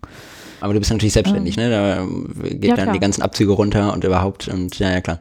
Genau. Das darf man ja auch immer nicht vergessen. Also wenn ich jetzt sage 180 Euro die Stunde, dann ist da ja noch nicht abgerechnet, was ich alles noch zahlen muss. Und es ist ja nicht so, als wenn du 40 Stunden die Woche durchgebucht bist und nee, irgendwie 40 eben. Stunden die Woche für 180 Euro bezahlt wirst. Ähm, Korrekt. Was sich dann vielleicht einige, ne, wenn man das so vergleicht mit einem Angestelltengehalt, ja. das ist halt nicht vergleichbar. Ähm, weil ja, das eine völlig andere Arbeitszeit und, und äh, Sicherheit auch ist. Genau, und vor allen Dingen darf man auch, das vergessen auch immer viele Leute, dass man ja sein Equipment halt auch abrechnen muss. Und ja, ich habe jetzt nicht die krassesten, teuersten äh, objektive Sachen, aber wenn ich alles zusammenrechne, komme ich da schon locker auf 15.000 bis 20.000 Euro, wenn man wirklich alles an Computern, an Objektiven, an Kameras, an Rucksäcken, all so eine Sachen eben zusammennimmt. Und man kann ja nicht einfach sagen, das äh, nehme ich da raus. Man muss schon sagen, äh, lass mal im Durchschnitt alle zwei, drei Jahre irgendwas davon kaputt gehen. Dann musst du das eben auch auf die ganzen Jobs, die du machst, runterbrechen. Und im Zweifelsfall willst du dann noch irgendwie eine Altersvorsorge oder eine Krankenversicherung genau. oder sonst was. Ne? Davon haben wir, das ist ja da noch gar nicht mit drin. Genau. Generell Versicherung, Haftpflichtversicherung genau. wäre auch nicht verkehrt. Ne? Also so, es gibt so Sachen, die sollte man dann auch haben. Ja, dann brauchst du meistens noch ein Auto, um irgendwie ja. zu den Orten zu kommen und das ganze Geraffel mit den Blitzen mitzuschleppen. Und genau, ja. Das darf man alles halt nicht vergessen. Deswegen, ich, ich werde auch sehr häufig gefragt, boah, Caro, was soll ich denn da nehmen? Und ich finde die Frage mal sehr schwierig. Ähm, ich verweise immer darauf, dass man sich doch einfach mal seinen eigenen Stundenlohn errechnen sollte. Und das ist eben genau die Sache. Du nimmst alles, was du hast an Ausgaben, an Kosten, ähm, was du übers Jahr hast, rechnest das zusammen, rechnest das durch die Anzahl an Stunden, die du arbeitest, realistisch oder arbeiten würdest und rechnest eben drauf, was du auch noch gerne als Plus hättest. Ich meine, wir sind ja nicht alle hier, um auf Null rauszuarbeiten. Wir wollen ja schon auch was davon haben. Wir wollen vielleicht mal in Urlaub gehen. Wir wollen uns irgendwas Schönes leisten können. Und wie du schon sagst, vielleicht auch was für die Rente noch mitnehmen. Und dann weiß man, was man nehmen sollte, wenn man all das tut. Und ähm, das ist immer ein bisschen schade, dass ganz viele Fotografen eben einfach nur sagen, boah, was hast du da genommen, was nimmst du da? Weil das natürlich nicht zielführend ist und ähm, mit den Preisen natürlich auch Quatsch macht. Also wenn man sich runterbricht, dann kommt man irgendwann nie wieder auf das, was man eigentlich braucht. Und dann leidet eben auch die ganze Branche so ein bisschen darunter, weil der macht das ja so günstig. Und dann macht er das auch so günstig, weil der will den Preis halten. Und, ne? ja. und schon arbeiten wir alle unter Wert. Wo, äh, klar, wobei ich finde, gehört auch immer ein bisschen dazu, dass man sich gerade ganz am Anfang irgendwie mit seinem Preis selber wohlfühlt. Also wenn man selber ein ungutes Gefühl dabei hat oder denkt, man zieht den anderen über den Tisch, dann ist das auch nicht gut. Dann braucht man vielleicht erst noch mal ein paar Jobs, die geringer bezahlt sind, einfach um sich selber wohl damit zu fühlen und um auch nicht so diese gedankliche Hürde so hoch zu bauen, dass man denkt, boah, ich kann dem gar nicht gerecht werden. Ich habe tatsächlich auch schon Fotografen ähm, geraten, ihre Preise runterzunehmen, ja. weil es neue Leute waren, ja. die ihre Preise nach gängigen, also nach gängigen Raten einfach gelegt hatten, die aber kein Buch hatten. Genau, und, und die auch nicht die Erfahrung haben, die Leute haben, die irgendwie schon seit acht Jahren diesen Job ausführen. Ja, ja und dann habe ich auch ganz klar gesagt, du, klar ist das mal ein Endpreis, bei dem du landen solltest, gar keine Frage. Aber du kannst doch nicht von Leuten erwarten, dass sie dich für das Geld buchen, wenn du de facto noch gar keine Beispielbilder liefern kannst. Und äh, das ist halt auch immer, man soll nie für umsonst arbeiten. Ich sage nie, arbeite für umsonst. Aber pass es eben so an, dass du selber auch, wie du schon sagtest, nicht den Druck hast, wenn was schief geht. Ne? Oder nicht so läuft, wie du es willst. Ja. ja. Meine letzte Frage für heute, zumindest für diese Sitzung, ähm, wäre noch, also ich meine, wir versuchen ja ein ähm, analoger Nerd äh, Talk oh, ja. Und eigentlich geht es ja generell einfach nur um die Fotografie. Aber wenn du jetzt mal in die analoge Welt reinschnuppern wollen würdest, äh, gibt es irgendwas, wo du sagst, okay, hey, äh, das würde mich voll interessieren oder davor hätte ich Angst oder ähm, das wäre eine Frage, die ich hätte. Das wird jetzt ein bisschen länger. Ich entschuldige mich im Voraus. okay. Also, Einfach Zeit. Ich habe noch mal was vorbereitet. Äh, ich finde die analogen Looks ganz, ganz toll. Also einfach was, was Film für einen Look hat, großartig, was Schärfe angeht, was irgendwie Bouquet angeht. Wunderschön. Ähm, deswegen habe ich mir irgendwann mal so eine Software geholt. Die heißt Exposure 5 aktuell. Wie früher ist die anders? Von Alien Skin. Das ist jetzt keine bezahlte Werbung oder nichts, ja. Das ist einfach nur, weil ich es gut finde. Wurde die nicht inzwischen von Google gekauft? Das weiß ich nicht. Alien Skin? Nee, wie, wie heißt das mit? Sagen. Ähm, nee, das andere wurde äh, von Google gekauft. Achso, nee, okay. Auf jeden Fall ähm, hat. Äh, Silver FX. Nee. Ah ja, doch, doch, doch. Doch, Silver FX. Ja. Sorry, unqualifizierter Kommentar von meiner Seite. gut, das sagt mir jetzt auch wieder gar nichts, aber das ist ja das Schöne. ähm, dass jeder was anderes auch weiß. Ähm, nee, und Exposure ähm, simuliert eben Filmlooks. Also ich kann jetzt praktisch irgendein random RAW-Foto von mir nehmen und kann sagen, ich möchte da jetzt irgendwie einen Aqua draufhauen oder irgendwie ein. Hektachrom. Zum Beispiel. Nektarkrumm. Wir können das gleich mal austesten, Pablo. Das steht ja hier um die Ecke. Ein Velvia 50. Und das funktioniert erstaunlich gut. Also ich hatte das vor ein paar Jahren schon mal, da hatte ich noch die Version 2 oder so. Und das war auch schon cool. Aber inzwischen ist das, äh, das ist richtig hochwertig, was man da für ähm, Ergebnisse erzielen kann. Und von daher, auch wenn ich nicht analog schieße, habe ich ähm, durch diese Software halt so ein bisschen ähm, trotzdem die Möglichkeit, den Look so ein bisschen abzukupfern. Ähm, auch wenn ich das ähm, gar nicht für alles kompatibel finde. Also ich finde, analog ist super schön, aber ähm, gerade dieses crispe, saubere von der Digitalfotografie hat auch seine Berechtigung. Und ähm, ich würde auch gar nicht auf alles eigentlich analog Look haben wollen. Mhm. Also das, also ob, obwohl beides super toll ist. Das ist das Erste. Äh, dazu eine kurze Zwischenfrage. Äh, behalte den zweiten im Kopf, aber ähm, hast du mal, ich glaube, das haben alle mal benutzt, äh, irgendwie Visco oder VSCO oder oh, ja. wie auch immer man das aussprechen möchte, streiten sich Visco. alle drüber. ähm, hast du das mal benutzt und wo ist der Unterschied? Weil das, was du gerade genannt hast, habe ich noch nie benutzt und da gesehen.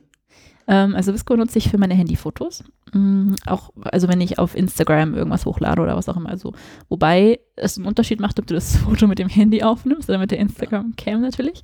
Ähm, und das finde ich auch super schön und das erzielt auch schöne Ergebnisse. Ähm, ich glaube, der Unterschied ist tatsächlich, dass du bei Visco vorgefertigte Looks hast, die schon Farb, also die, also die wirklich irgendwie, keine Ahnung, ist ja dann wieder eine A4 oder whatever. Und das ist ein fertiger Look. Achso, okay, aber du hast nur die Handy-App benutzt. Du hast nicht die nee, Lightroom hab, und, und Photoshop-Presets benutzt, weil es gibt naja, ja auch doch, äh, hm, Foto, äh, hier, äh, Photoshop-Presets, äh, wo du auch wirklich sagen kannst, ich möchte jetzt hier mein Kodak Gold plus eins mit ein bisschen mehr Kontrast und ein bisschen mehr äh, Körnung drin haben. Das stimmt. Das habe ich äh, früher auch mal benutzt, jetzt wo du sagst. Doch, das gibt es ja auch. Mhm. Aber haben die das nicht inzwischen auch eingestellt? Ja, ne? Ja, die haben das inzwischen ja, genau, eingestellt. Genau, eingestellt.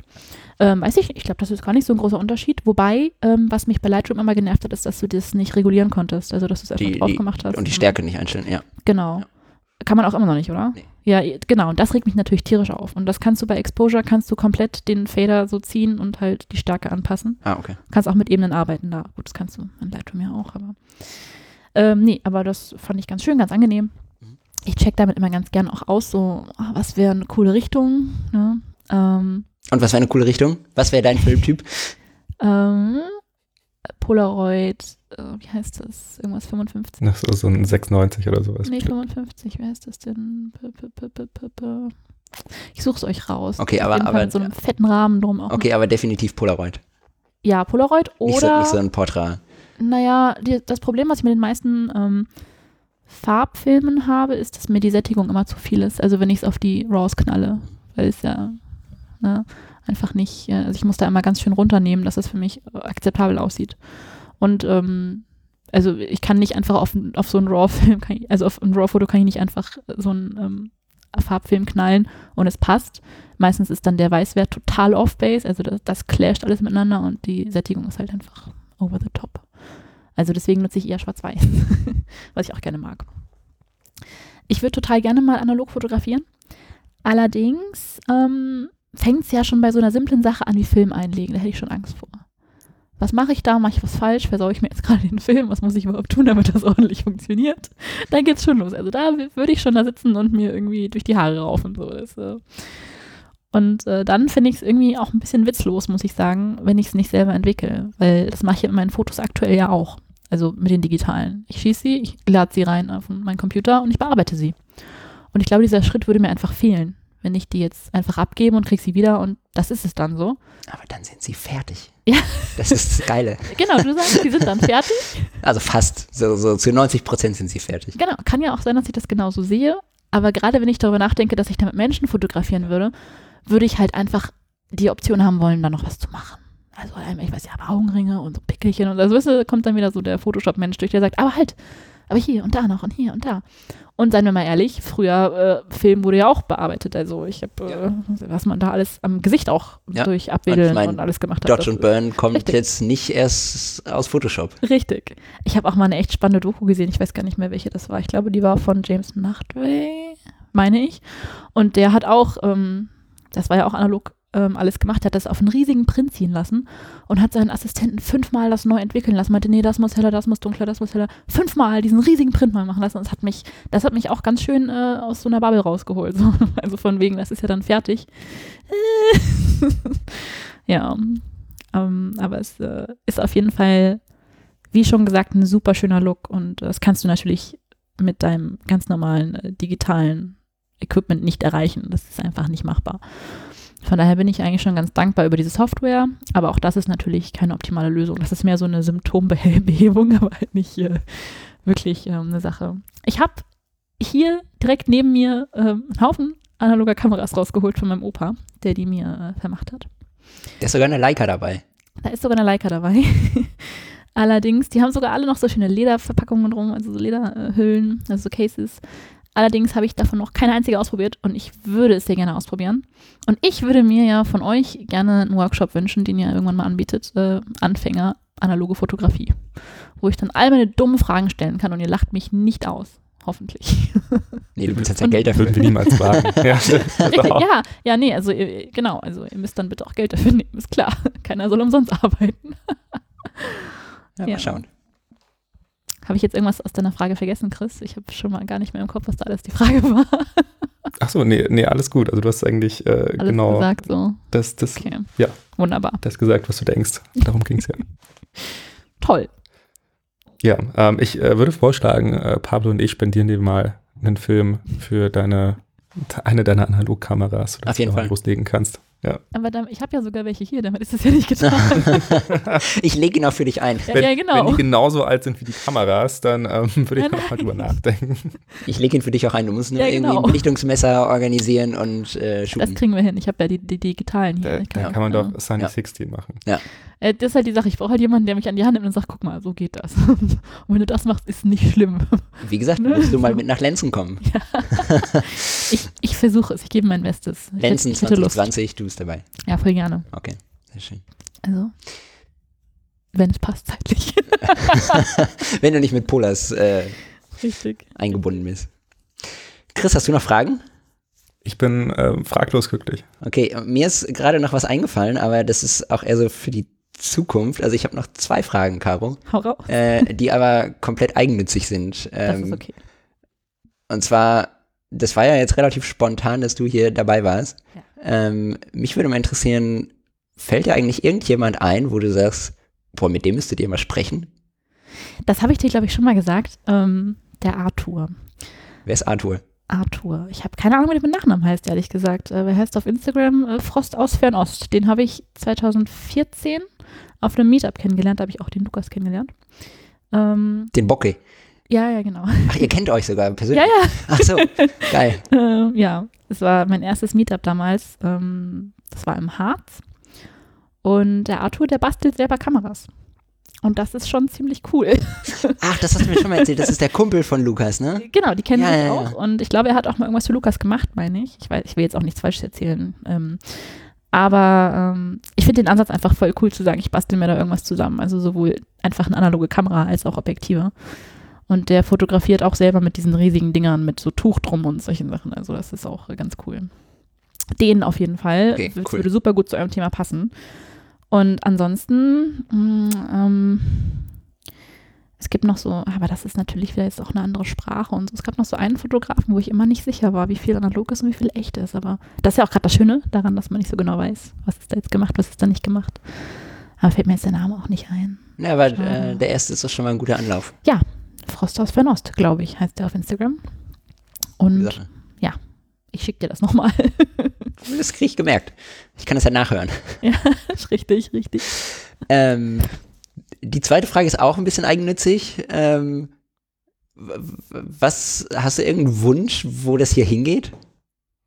Mm, Ich finde es eigentlich schon ganz schön, so wie es ist. Also die, ähm, ich habe früher mal gedacht, oh, Podcast, was ist das für ein Quatsch? Da redet ja nur irgendjemand irgendwie Stuss. So, so. So wie wir. Ja, genau. Also letzten Endes ist, wie gesagt, ein bisschen Wahrheit steckt in allem.